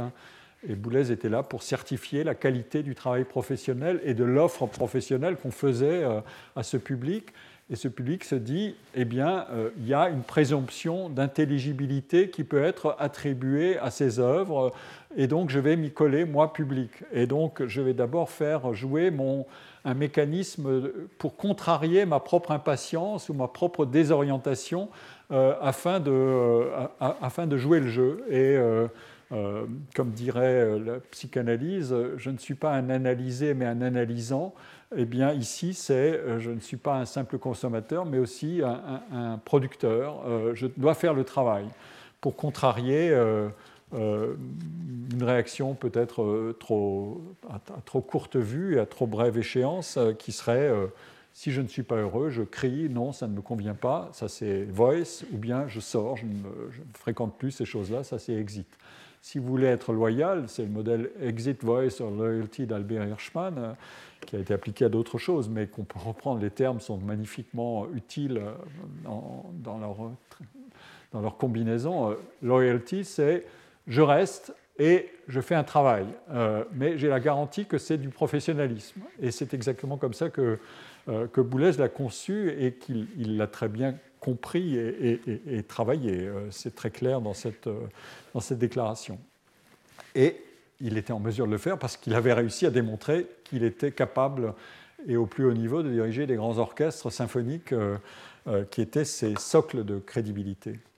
Euh, donc à partir de cet ensemble de caractéristiques, qui n'est qu'une approximation cursive de l'inventaire possible des hard et soft skills du compositeur, et en y rattachant les traits classiques de sa socialisation familiale, mais je n'en dis pas plus ici, puis en faisant interagir l'ensemble des facteurs ainsi additionnés avec les propriétés du monde musical français et international et du monde politico-culturel où le compositeur agit et évolue. Euh, autrement dit, avec ce que Bourdieu appellerait un champ ou plusieurs champs ou sous-champs, on obtient habituellement une sorte d'analyse causale qui a euh, des prétentions déterministes parce qu'elle revient à expliquer la réussite par une constellation de facteurs déterminants plus ou moins bien spécifiés. Cette approche causale déterministe a euh, souvent quelque chose de séduisant parce qu'elle paraît donner la clé causale de l'énigme des réussites exceptionnelles et en même temps les ramener à des dimensions qui ne sont plus tout à fait exceptionnelles. Euh, puisqu'on a la clé, euh, on peut aussi se dire, bon alors, c'est ça, mais euh, après tout, euh, on peut y arriver aussi. Et elle le fait avec une, étonnante modestie de moyens explicatifs et parfois aussi de moyens archivistiques, je dois dire. Euh, cette approche veut donc appliquer à des cas particuliers et remarquables de réussite les outils habituels de l'analyse causale déterministe des trajectoires individuelles, mais elle doit aussi injecter dans le raisonnement habituel des ingrédients inattendus pour expliquer l'exceptionnel par des facteurs d'exception. Euh, CQFD. Euh, ici, je cite euh, un texte que j'ai peut-être déjà cité antérieurement, mais qui est, qui, est, très très éloquent sur cette position, pardon, cette position analytique. voilà. les grandes révolutions artistiques, dit Bourdieu dans les règles de l'art, c'est dans un texte euh, sur euh, Flaubert, mais euh, c'est plus général. Les grandes révolutions artistiques ne sont le fait ni des dominants ni des dominés. elles incombent à des, êtres bâtards et inclassables dont les dispositions aristocratiques, associées souvent à une origine sociale privilégiée et à la possession d'un grand capital symbolique, soutiennent une profonde impatience des limites sociales, mais aussi esthétiques, et une intolérance hautaine de toutes les compromissions avec le siècle. C'est un, curieux mélange d'analyse factorielle et de portrait psychologique d'une certaine manière, même si Bourdieu détestait la psychologie, ou du moins une certaine forme de psychologie, celle qui ne pouvait pas être reprise dans sa sociologie, puisqu'il pensait que sa sociologie avait plus de puissance analytique et explicative que la psychologie. Euh, mais en fait, on a les deux. C'est d'ailleurs ça un des génies de Bourdieu, je dois dire, c'est qu'il était beaucoup plus psychologue que beaucoup de ses collègues et qu'il savait détecter beaucoup de, qualités individuelles, soit pour les faire se développer, soit pour les utiliser, soit pour mesurer où étaient euh, les risques et les compétitions possibles, etc. Donc euh, il était un très bon déchiffreur de psychologie. C'est rare d'avoir deux talents aussi différents que la, l'intelligence abstraite et euh, la subtilité psychologique. C'est ce que me disait souvent Raymond de Moulin, savoir être à la fois, euh, avoir une psychologie de, euh, de Maquignon dans les champs de foire, qui sait négocier avec des, des, marchands et, dans des conditions psychologiques assez sophistiquées pour savoir jusqu'où aller, etc., percevoir les individus, et en même temps être un théoricien du plus haut vol, c'est rarement réuni. Bon, euh, je ferme cette parenthèse.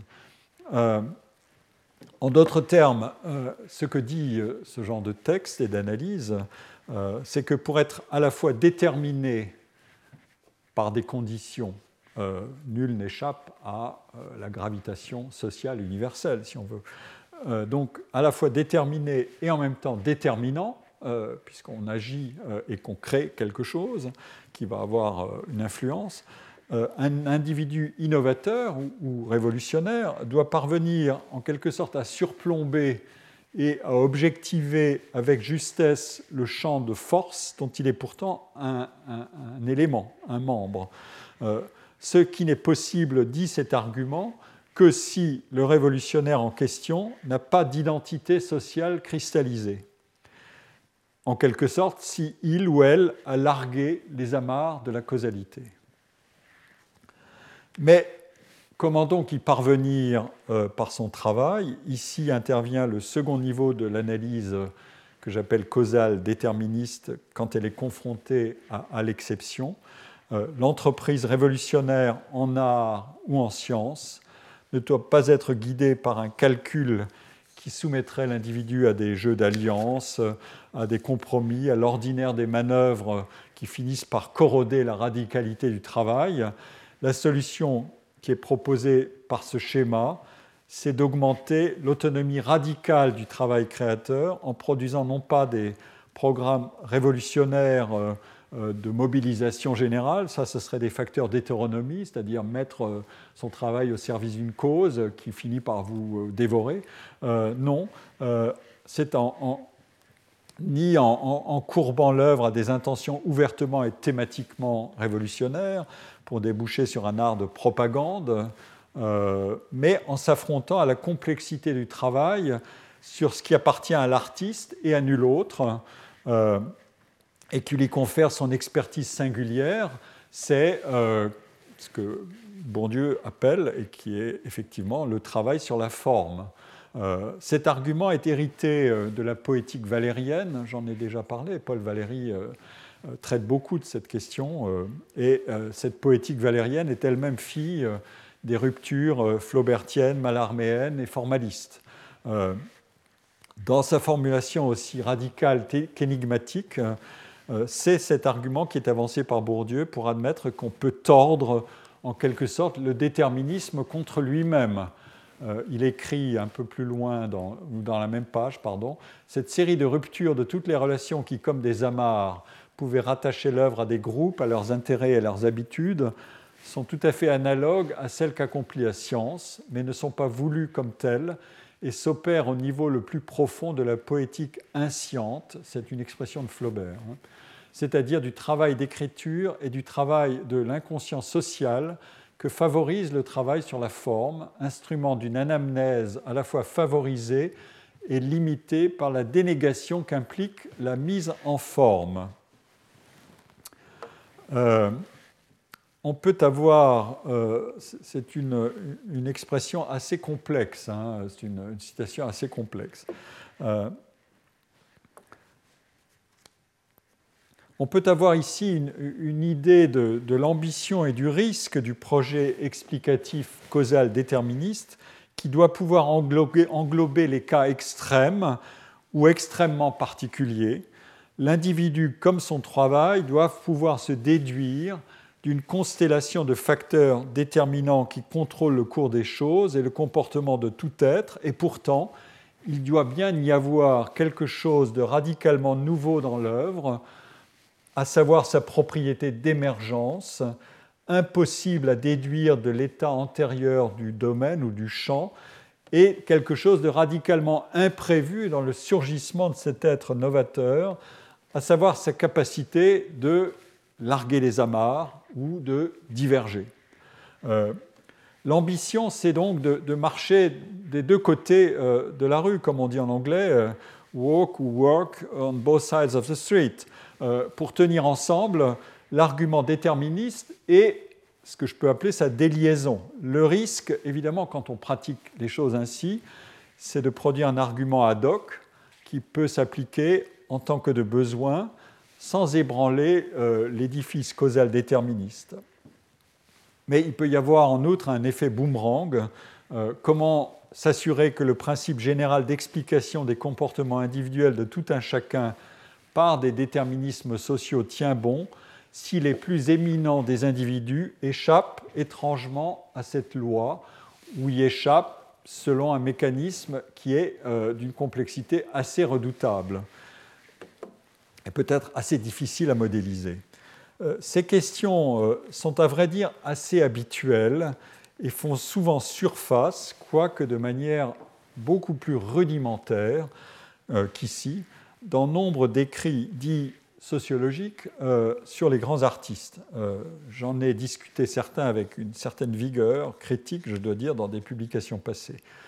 Qu'est-ce que produisent ces écrits? D'un côté, il leur faut agrandir l'influence des forces qui soutiennent l'entreprise de l'innovateur. Autrement dit, on va insister sur la puissance des mécènes, sur le rôle du capital social ou économique ou politique, des soutiens les plus fervents du créateur, etc., pour ne pas faire de l'artiste un être solitaire capable de renverser toutes les tables par sa seule énergie ou par sa seule impatience des limites. Euh, j'ai beaucoup discuté ça dans un, long papier sur Beethoven et, son analyse euh, constructiviste qui me paraissait totalement fallacieuse euh, il y a quelques années. De l'autre côté, l'artiste apparaît avec des caractéristiques singulières et contradictoires. Si il ou elle doit réunir en lui ou en elle des qualités qui sont ordinairement disjointes, le cas deviendra donc statistiquement improbable. Ce sera un cas, comme on dit, euh, mais pas au sens d'un cas représentatif. Et ces travaux voudront faire l'inventaire des bizarreries comportementales de l'artiste, ou même de ses fissures ou de ses dualités, pour y voir autant d'indices de son inclassabilité psychologique ou sociale. Et donc l'artiste pourra être, ou en tout cas être perçu comme tout entier engagé dans le don de soi à cause, pour la cause de l'art ou de son art, mais aussi comme un ambitieux ou un stratège déterminé et rationnel, capable de manœuvrer avec succès, et parfois comme une sorte de comptable vétilleux de ses intérêts, capable aussi de mépris et de violence foudroyante. En somme, artiste et politique de son art, euh, épris d'épreuves et de pouvoirs spirituels, et puisque nous sommes dans des univers de concurrence, sachant user de pouvoirs temporels qu'il conquiert pour servir ses ambitions créatrices. Si cet argument causal déterministe ainsi manié, je dois dire ramené ici à sa forme euh, extrêmement euh, euh, rudimentaire, mais non dépourvu de, régulièrement de production et de développement. si cet argument causal déterministe tenait vraiment bon, malgré toutes les torsions doivent lui être imposées, on obtiendrait quelque chose comme une science prédictive des cas vraiment singuliers, ce qui est la limite haute, ou plus sûrement, disons-le, la limite dépassée de l'ambition prédictive. Prédire euh, l'innovation, euh, c'est une sorte de contradiction dans les termes, du moins quand l'innovation est radicale. Prédire l'innovation incrémentale, ce n'est pas difficile, on prolonge. Mais quand c'est radical, c'est une toute autre affaire, évidemment. Euh, pardon. Alors, quelle est l'alternative théorique qu'on peut proposer pour changer de, voie euh, en conservant éventuellement le bénéfice de la voie précédemment explorée, mais en procédant autrement? Vous vous souvenez du début du cours et du propos que je citais de, Gilles Gasson-Granger euh, quand il rapproche euh, la production scientifique, quand il explore la production scientifique comme un travail et qu'il rapproche le travail scientifique du travail artistique, toutes choses égales par ailleurs, évidemment. je vous rappelle ici la citation. La connaissance scientifique consiste d'abord à réduire ce qui est ressenti dans la perception comme individuel, c'est-à-dire comme moment concret vécu dans une situation, Or, tout un aspect de la pensée laborieuse est orienté vers la récupération de cet individuel vécu. Le mystère de la création esthétique n'y va-t-il pas surtout, en fin de compte, de ce que l'œuvre d'art ne tend à révéler non seulement une universalité sans concept, mais aussi une individualité conceptualisée? La création esthétique, en tant que travail, est de ce point de vue l'une des tentatives humaines pour surmonter l'impossibilité d'une saisie théorique de l'individuel. Voilà, euh, je repars de ça. Euh, la citation que, je donnais au début euh, euh, de Boulez parlant du travail sur la forme et de sa conception modulaire ou fractale de ce travail montre comment le travail formel paraît s'être ajusté à l'organisation démultipliée de, son travail euh, de musicien, c'est-à-dire avec toutes les composantes, chef, etc., compositeur, directeur d'institution. Et donc, pour étudier le, travail créateur de Boulez, j'adopterai euh, euh, une approche stochastique séquentielle avec des effets d'interaction entre ces lignes d'activité et des boucles de rétroaction. Vous allez les voir, euh, qui, s'apparentent à un modèle que Andy Abbott ou Andrew Abbott, le collègue professeur de sociologie à Chicago et fameux théoricien, nomme Case Narrative euh, euh, dans son livre euh, qui n'a jamais été traduit, c'est bien dommage, qui est complexe mais passionnant, qui s'appelle Time Matters. et modèle case narrative qu'il oppose au General Linear Model, modèle général linéaire dans son livre. Dans cette approche, mettons case narrative, en tout cas c'est une étude de cas ici, euh, chaque ligne d'activité a ses exigences de rythme, de style de travail, ses sollicitations de qualité qui sont différentes à mettre en œuvre, et c'est des styles de personnalité opposés qu'il faut assumer. Et donc, euh, parce que les les, qualités, comme je l'ai dit tout à l'heure, de compositeur ne sont pas les qualités de chef. Compositeur, c'est peut-être inward looking, c'est de savoir se concentrer, se retourner sur soi, euh, passer des heures, des jours, des mois euh, à se casser la tête sur des problèmes. Et euh, chef d'orchestre, c'est la relation à autrui, faite d'autorité et de bienveillance, selon des équations complexes et instables. et donc, quand on a ce, genre de, raisonnement, case narrative, comme, je dis, euh, et stochastique, une comptabilité négative simple sera qu'est-ce qui est sacrifié quand je fais tout ce que je fais, euh, moi, Pierre Boulez, si je peux dire. le compositeur risque de ne pas se, consacrer assez à son travail de composition, par exemple. Euh, c'est ce que Boulez laissait entendre dans la citation que j'ai donnée. Le chef risque de se vouer ou d'être étiqueté chef d'un répertoire spécifique dans lequel il excelle, mais d'échouer dans d'autres répertoires. Et lui-même, par le jeu, des engagements et des compétitions fondées sur l'avantage comparatif, va organiser son activité sur ces répertoires en se contraignant ou en étant résolu, euh, si j'accepte la contrainte, je la retourne en, choix, à ne pas en explorer d'autres. Euh, parfois, Boulez a, beaucoup de, des mots très durs pour euh, le côté visite du musée, autrement dit du répertoire classique, qui ne l'intéresse pas, trop, mais bon, il y a une part de nécessité faite de vertu et une part de choix totalement rationnel.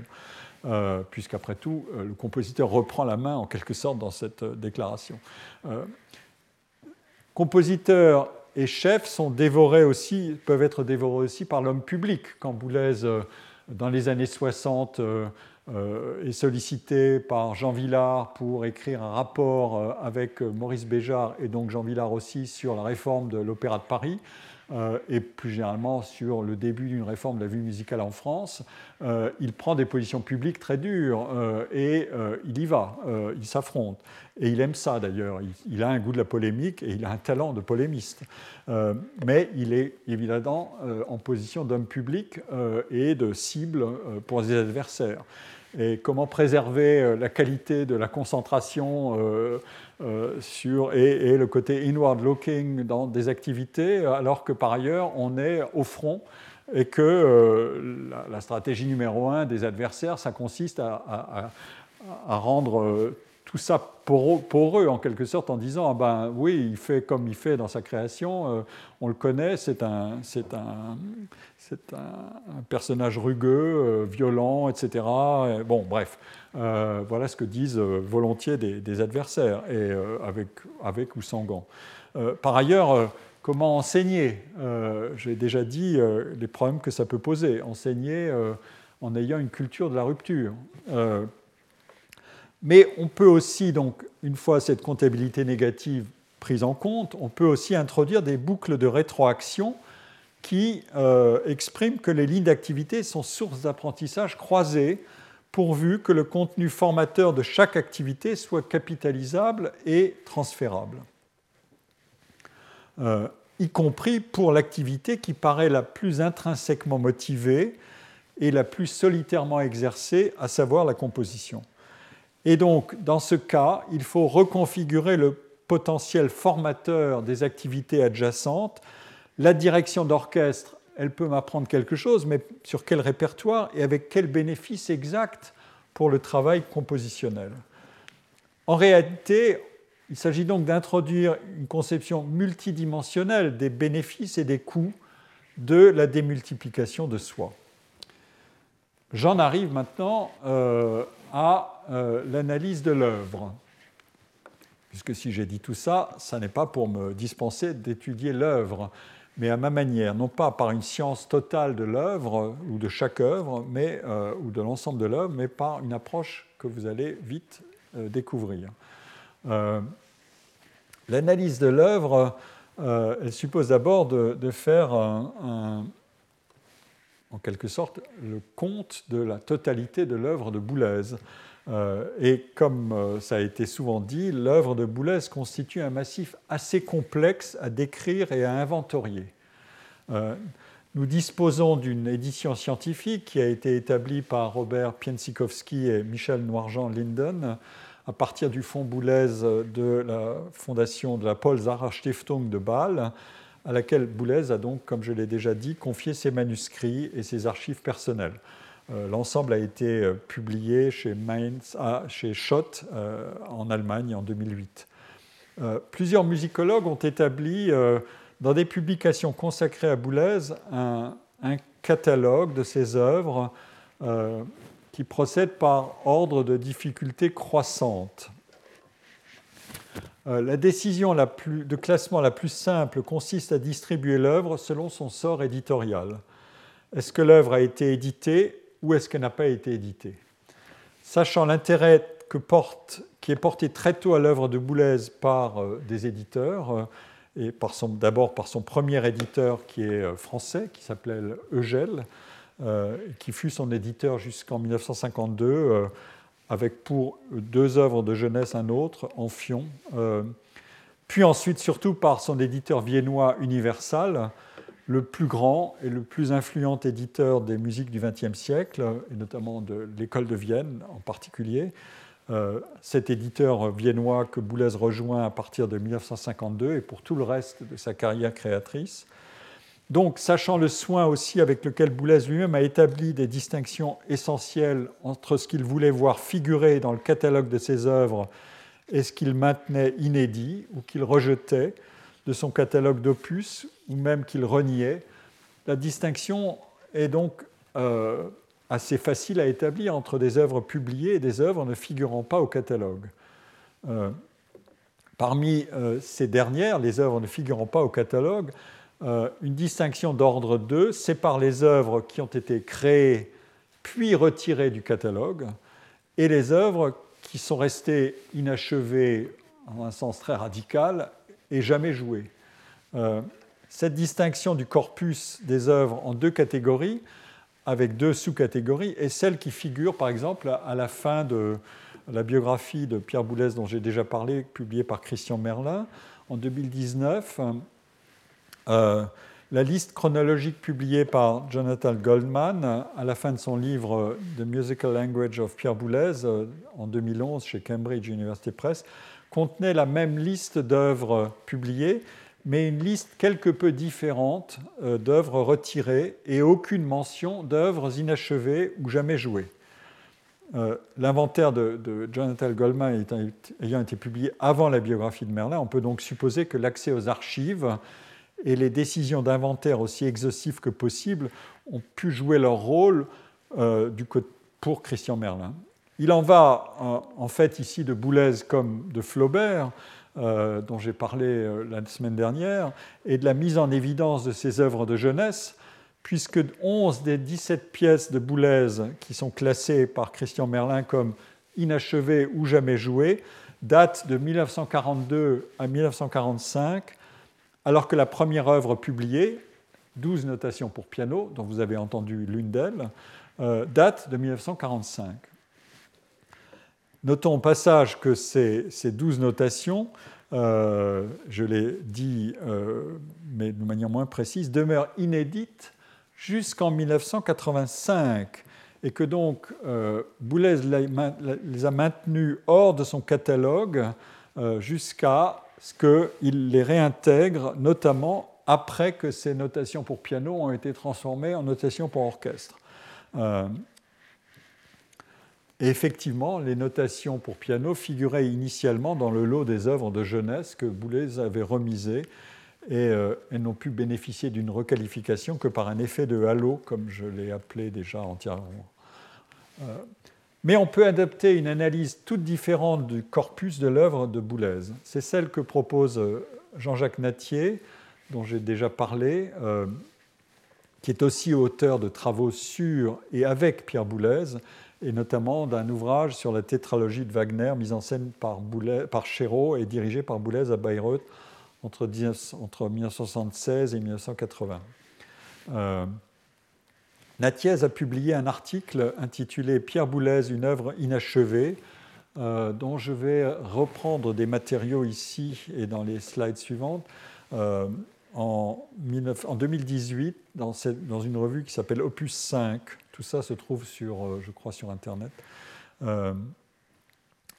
je vous ai déjà présenté des éléments brefs de cet article dans un cours précédent. Je vais y revenir rapidement, mais dans, cette, euh, dans cet article, euh, une œuvre inachevée, euh, Natier fait une liste, comme il dit, aussi complète que possible des projets de Boulez et pour chacune des œuvres maintenues au catalogue, des révisions dont elles ont fait l'objet. Et cette liste figure ici. vous voyez que oui, le temps avance et je crois que la semaine prochaine, je continuerai à, explorer le cas Boulez euh, de toute manière. Euh, je me débrouillerai autrement pour euh, les deux autres cas que je voulais étudier. Mais continuons. vous avez ici la liste avec toutes sortes de précisions qui sont données sur le sort des œuvres et leur dynamique de réélaboration ultérieure, avec parfois des choses très complexes des liens entre une œuvre et une autre, euh, ou alors euh, un projet qui a duré, euh, qui s'est étendu sur plus de 60 ans, le livre pour Quatuor, pas un hasard peut-être, parce que le Quatuor était le genre triomphal de, la musique de chambre beethovenienne qui a été révolutionnaire. Et révolutionner le Quatuor, c'est une entreprise en quelque sorte au carré, sachant le, passé de, la situation euh, voilà. Et euh, en tout cas, le livre pour Quatuor, euh, qui porte le titre de livre parce que Boulez avait aussi en tête ce qu'il avait lu de, du Malarmé publié par Jacques Scherrer, dont j'ai déjà parlé en 1957. C'est ce qui a probablement été une des premières impulsions, mais pas seulement. le projet dure, ou en tout cas de réorientation, le projet dure de 48 à, il n'a été achevé quasiment que par Boulez lui-même, enfin achevé, un, point, un plot final, comme il dit, a été posé en 2012, mais euh, euh, dit le mouvement 4 manque toujours. En fait, le mouvement 4 a été euh, achevé par deux compositeurs, Philippe Manoury et Jean-Louis Leleu, en 2018, après la mort de Boulez. donc Boulez n'a pas pu donner son consentement. mais bon, le travail était fait et probablement très bien fait. donc, euh, on a les dates de production, mais on a aussi euh, les carrières, recompositions, versions successives, transformations. Euh, vous voyez la suite ici. Et leur statut au regard des distinctions introduites plus haut, publiées, figurant dans le catalogue, retirées, reniées, perdues, inachevées, etc. mais Natier, sur la base comme il le dit, de communication personnelle avec Boulez, peut étendre sa nomenclature de la carrière et de la position des œuvres au regard de leur achevement vers des futurs envisagés, et donc vers des intentions et des projets inaboutis de révision. Euh, Boulez a des intentions de reprendre, euh, comme on l'a vu dans les premières citations que j'ai données au tout début, de reprendre euh, une œuvre ou de donner une version nouvelle, de transformer, ou de, etc. Et j'ai mis ces indications euh, en rouge ici. En 2011, Boulez annonce qu'il refera euh, cette œuvre, Éclat, euh, devenue Éclat multiple, ou encore Explosante fixe, considérée comme inachevée. Boulez avait prévu que sa version complète durait 1h15, alors qu'elle est beaucoup plus courte dans cette version-là, etc. Donc, sur cette base d'une connaissance rapprochée de Boulez, de l'œuvre de Boulez, Natier propose une comptabilité je dois dire, assez radical euh, de, euh, de l'œuvre euh, et de la division entre des œuvres achevées et des œuvres inachevées. Natier écrit Boulez n'a vraiment terminé que la sonatine pour flûte et piano, la deuxième sonate, les deux formants de la sonate, la troisième, le marteau sans mètre, rituel, message esquisse en thème, dialogue de l'ombre double et des œuvres de circonstance, initiale, une page d'éphémérine. Donc vous voyez une, poignée d'œuvres par rapport à un corpus qui s'étend sur, euh, si on prend la totalité reniée ou pas, de 49 œuvres, et euh, on pourrait aller un tout petit peu plus loin, ou euh, si on prend uniquement l'œuvre publiée, de, 30, de 38 œuvres. Donc vous voyez que Natier pose sur cette production encore une autre grille, qui est qu'est-ce qui est vraiment achevé? euh, alors, euh, je, vous laisse méditer sur, euh, sur, le sens de cette déclaration, mais et pour, la motiver, Natier écrit Une déclaration du compositeur concerne toutes les autres. Différentes œuvres que j'ai écrites, quel que soit l'effectif d'interprète, ne sont au fond que les faces d'une seule œuvre centrale, d'un concept central. En tout cas, je peux difficilement me détacher d'un univers. Une fois que je l'ai amorcé, il a tendance à devenir autonome et à s'agrandir. Et donc la question est, quel est donc le statut de l'œuvre musicale? Boulez lui-même, euh, dans son cours au Collège de France et dans son dernier cours, c'est tout à fait symbolique, euh, il l'a consacré à la question de, l'œuvre et de son achèvement euh, sous le titre L'œuvre, tout ou fragment.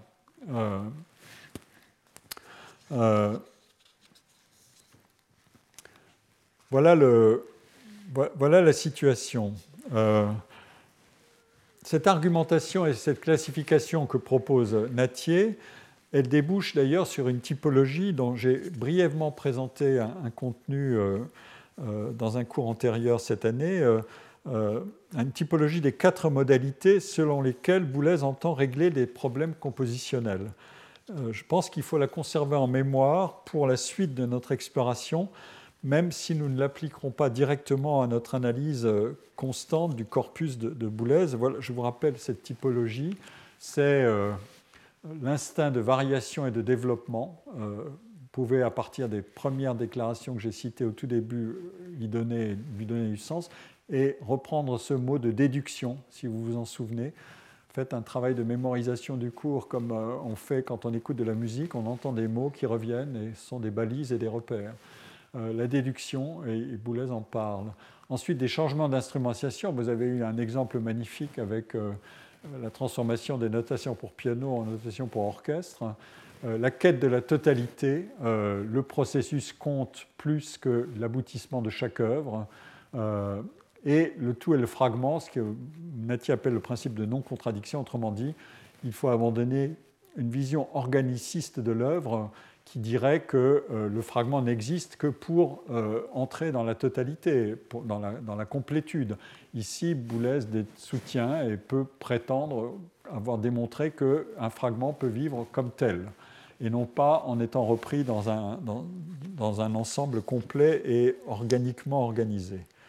Euh, donc, cette typologie, elle prend appui sur des déclarations de Boulez pour distinguer différents ressorts de transformation des œuvres en versions successives et en recomposition plus ou moins complète qui contribuent au caractère, majoritairement inachevé de la production de Boulez et Nati rappelle comment Boulez place donc l'ensemble de ces opérations sous l'arche d'un principe d'inachevabilité essentiel des œuvres particulières, dès lors qu'elles sont envisagées comme les fragments d'un tout formé par la production complète de l'auteur. Mais ce que contient la liste que j'ai examinée ici et euh, dans ces trois, ces trois diapositives, euh, ce que contient cette... Pardon, non, il faut que j'avance. Euh, ce que contient cette, cette, liste commentée des œuvres suggère maintenant, euh, je vais m'y livrer, euh, une approche à la fois plus simple qui permet de visualiser la production complète du compositeur et aussi d'en proposer plusieurs lectures complémentaires. Alors, je vais d'abord vous présenter le graphique. C'est un graphique à réaliser Colin Marchica qui travaille avec moi ici au Collège de France, euh, qui est euh, euh, statisticien, mais à qui j'ai demandé de réaliser des prouesses graphiques pour résumer toute l'information des, slides de, de Natier dans cette visualisation. Et la visualisation peut avoir un pouvoir en soi qui est, je pense, extrêmement utile et fécond parce qu'elle permet de voir les choses autrement, alors que le matériau est le même. Mais euh, voilà, euh, et je vais me livrer à l'exercice d'analyser euh, tout ça, ce matériau-là, à partir de ce premier graphique qui sera ensuite décomposé et remanié dans l'analyse, dans les analyses successives.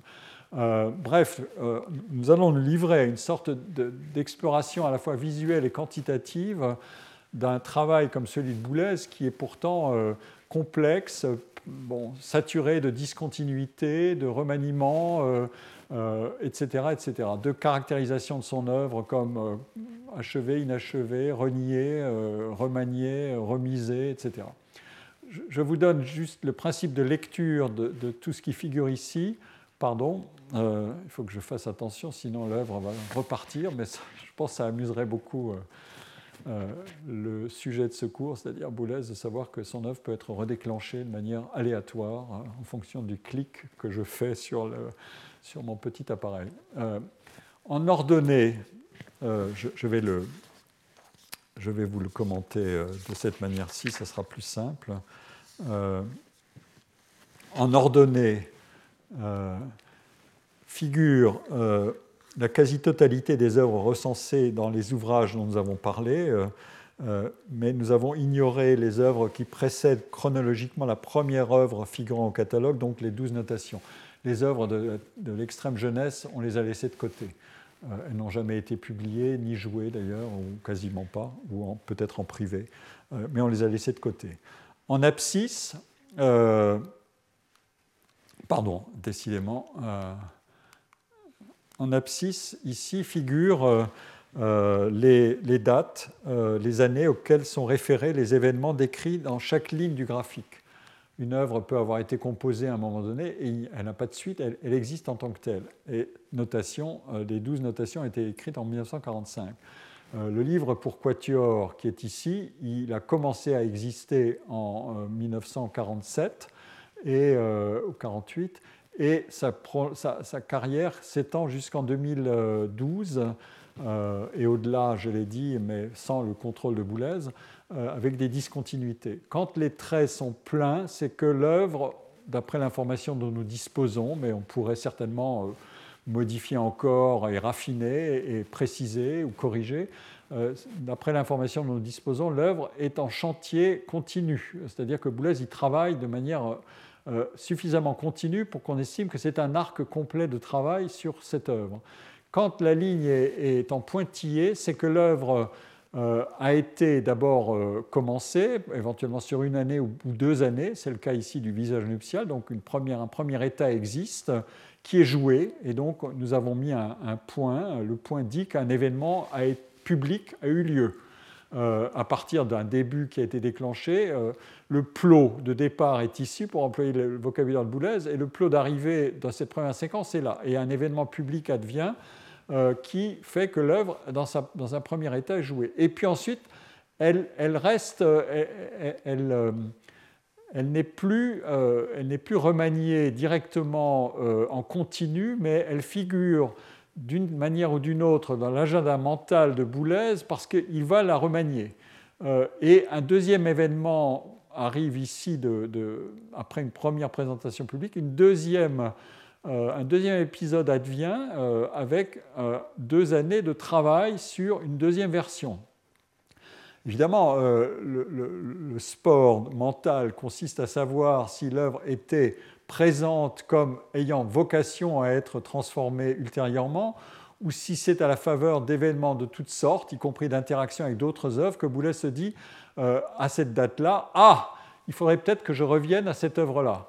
Euh, donc c'est euh, ce que j'ai appelé le, le, backward ou le forward retroactivisme dans lequel on doit naviguer en permanence pour comprendre ce que veulent dire les pointillés. En tout cas, les pointillés signalent simplement qu'il y a eu un espace qui s'est déroulé entre deux états euh, présentés de l'œuvre euh, publiquement, c'est ça le critère essentiel, et que ce temps qui s'est écoulé figure ici en pointillé. Et ça recommence euh, puisque l'œuvre va continuer à vivre autrement que sur la deuxième version, elle va en connaître une troisième qui sera travaillée de manière continue à cette date-là. Donc c'est ça que disent les pointillés. Et en, rouge et en bleu figurent les œuvres euh, qui, ne sont, euh, pas, qui ne sont pas au catalogue. Donc en noir figurent exclusivement les œuvres qui sont au catalogue. Et en vert, euh, ça c'est une autre subtilité, figure une relation entre une œuvre et une autre œuvre, la première œuvre ayant des matériaux qui ont pu migrer dans, une autre. Donc une œuvre a pu servir de source pour une autre, y compris une œuvre qui n'a pas été publié, mais qui est, un, qui est un réservoir, en quelque sorte, de, euh, de matériaux, de procédés, d'idées, de solutions, de, euh, voilà, de, trucs d'écriture, toutes sortes de situations qu'on peut imaginer entre une œuvre et euh, sa relation avec une autre. Et vous voyez que, par exemple, notation, nous l'avons relié, la notation pour piano, à notation pour orchestre, parce que c'est un travail qui, crée deux œuvres profondément différentes, même si les matériaux sont reliés entre eux. Euh, Boulez n'a pas fait que simplement réorchestrer l'œuvre ou l'orchestrer. Il a fait une première tentative d'orchestration peu, après avoir écrit l'œuvre pour piano, mais elle n'a pas satisfait du tout et il l'a remisée. Il ne l'a jamais publiée, il n'en a rien fait du tout. Mais en revanche, quand il y revient, donc il avait la mémoire de cette première tentative d'orchestration, quand il y revient en 77, donc bien après, euh, il, a, euh, il réexploite ce matériau, puisque quand vous l'avez écouté soigneusement, vous avez entendu qu'il y a des propriétés euh, d'écriture et, de composition, caractéristiques de, l'œuvre peuvent se retrouver d'une version à l'autre, la version pour piano, la version pour orchestre. voilà l'état du, du, dossier de l'œuvre de Boulez complète. Et le travail pour nous, euh, et je vous propose de le poursuivre la, semaine prochaine. Le travail pour nous a été d'en opérer deux lectures. Euh, une lecture horizontale, euh, en distinguant les différentes situations dans lesquelles peuvent se retrouver les œuvres. Qu'est-ce que veut dire qu'une œuvre connaît une élaboration longue euh, mais continue et une élaboration discontinue? Et combien d'épisodes euh, peuvent être liés à une œuvre, qu'est-ce qui fait qu'une œuvre en connaît plusieurs ou pas beaucoup, ou qu'elle est achevée, point final? et ça, c'est la lecture horizontale. Et la lecture verticale, qui est un peu plus sophistiquée, c'est à chaque moment, un moment c'est pour nous une année, dans une année donnée, combien de, combien de projets ou d'œuvres sont, euh, existent, soit qu'elles aient été achevées complètement, soit qu'elles soient dans une phase éventuellement de, de, travail, d'élaboration euh, ou de réélaboration qui peut se continuer plus tard. Autrement dit, la, lecture verticale, c'est la lecture de l'atelier de travail de Boulez. Que l'œuvre soit euh, directement présente sur sa table de travail pour une réélaboration ou qu'elle soit présente dans son atelier mental. Voilà le, raisonnement. Et donc, euh, je vous propose de conclure euh, aujourd'hui sur ce graphique et de vous laisser méditer sur ce qui va arriver. En tout cas, je vous donnerai la solution, les solutions que nous avons trouvées et les, les résultats que nous avons extraits de cette analyse graphique de la production de Boulez pour essayer de comprendre comment il s'y prend pour produire, euh, à la fois dans un contexte de création par problème et résolution de problèmes, et dans un contexte de euh, relatif perfectionnisme, d'insatisfaction à l'égard de solutions qui peuvent être améliorées, mais aussi dans un contexte, comme je l'ai indiqué beaucoup pendant ce cours, de multi-activité avec des intensités qui peuvent être très variables dans le temps, puisque l'agenda qui est sous-jacent à celui-ci ça, c'est l'agenda du compositeur, mais j'ai parlé des autres agendas, euh, chef d'orchestre, directeur d'institution, homme public, etc., professeur, enseignant. Eh bien, ces agendas sont sous-jacents à tout ceci et peuvent évidemment agir sur les rythmes, les ambitions, les, opportunités, euh, les apprentissages qui euh, sont figurés dans les événements et les carrières des œuvres ainsi figurées, ainsi visualisées ici. Je vous remercie pour votre attention. Retrouvez tous les contenus du Collège de France sur www.colège-2-france.fr.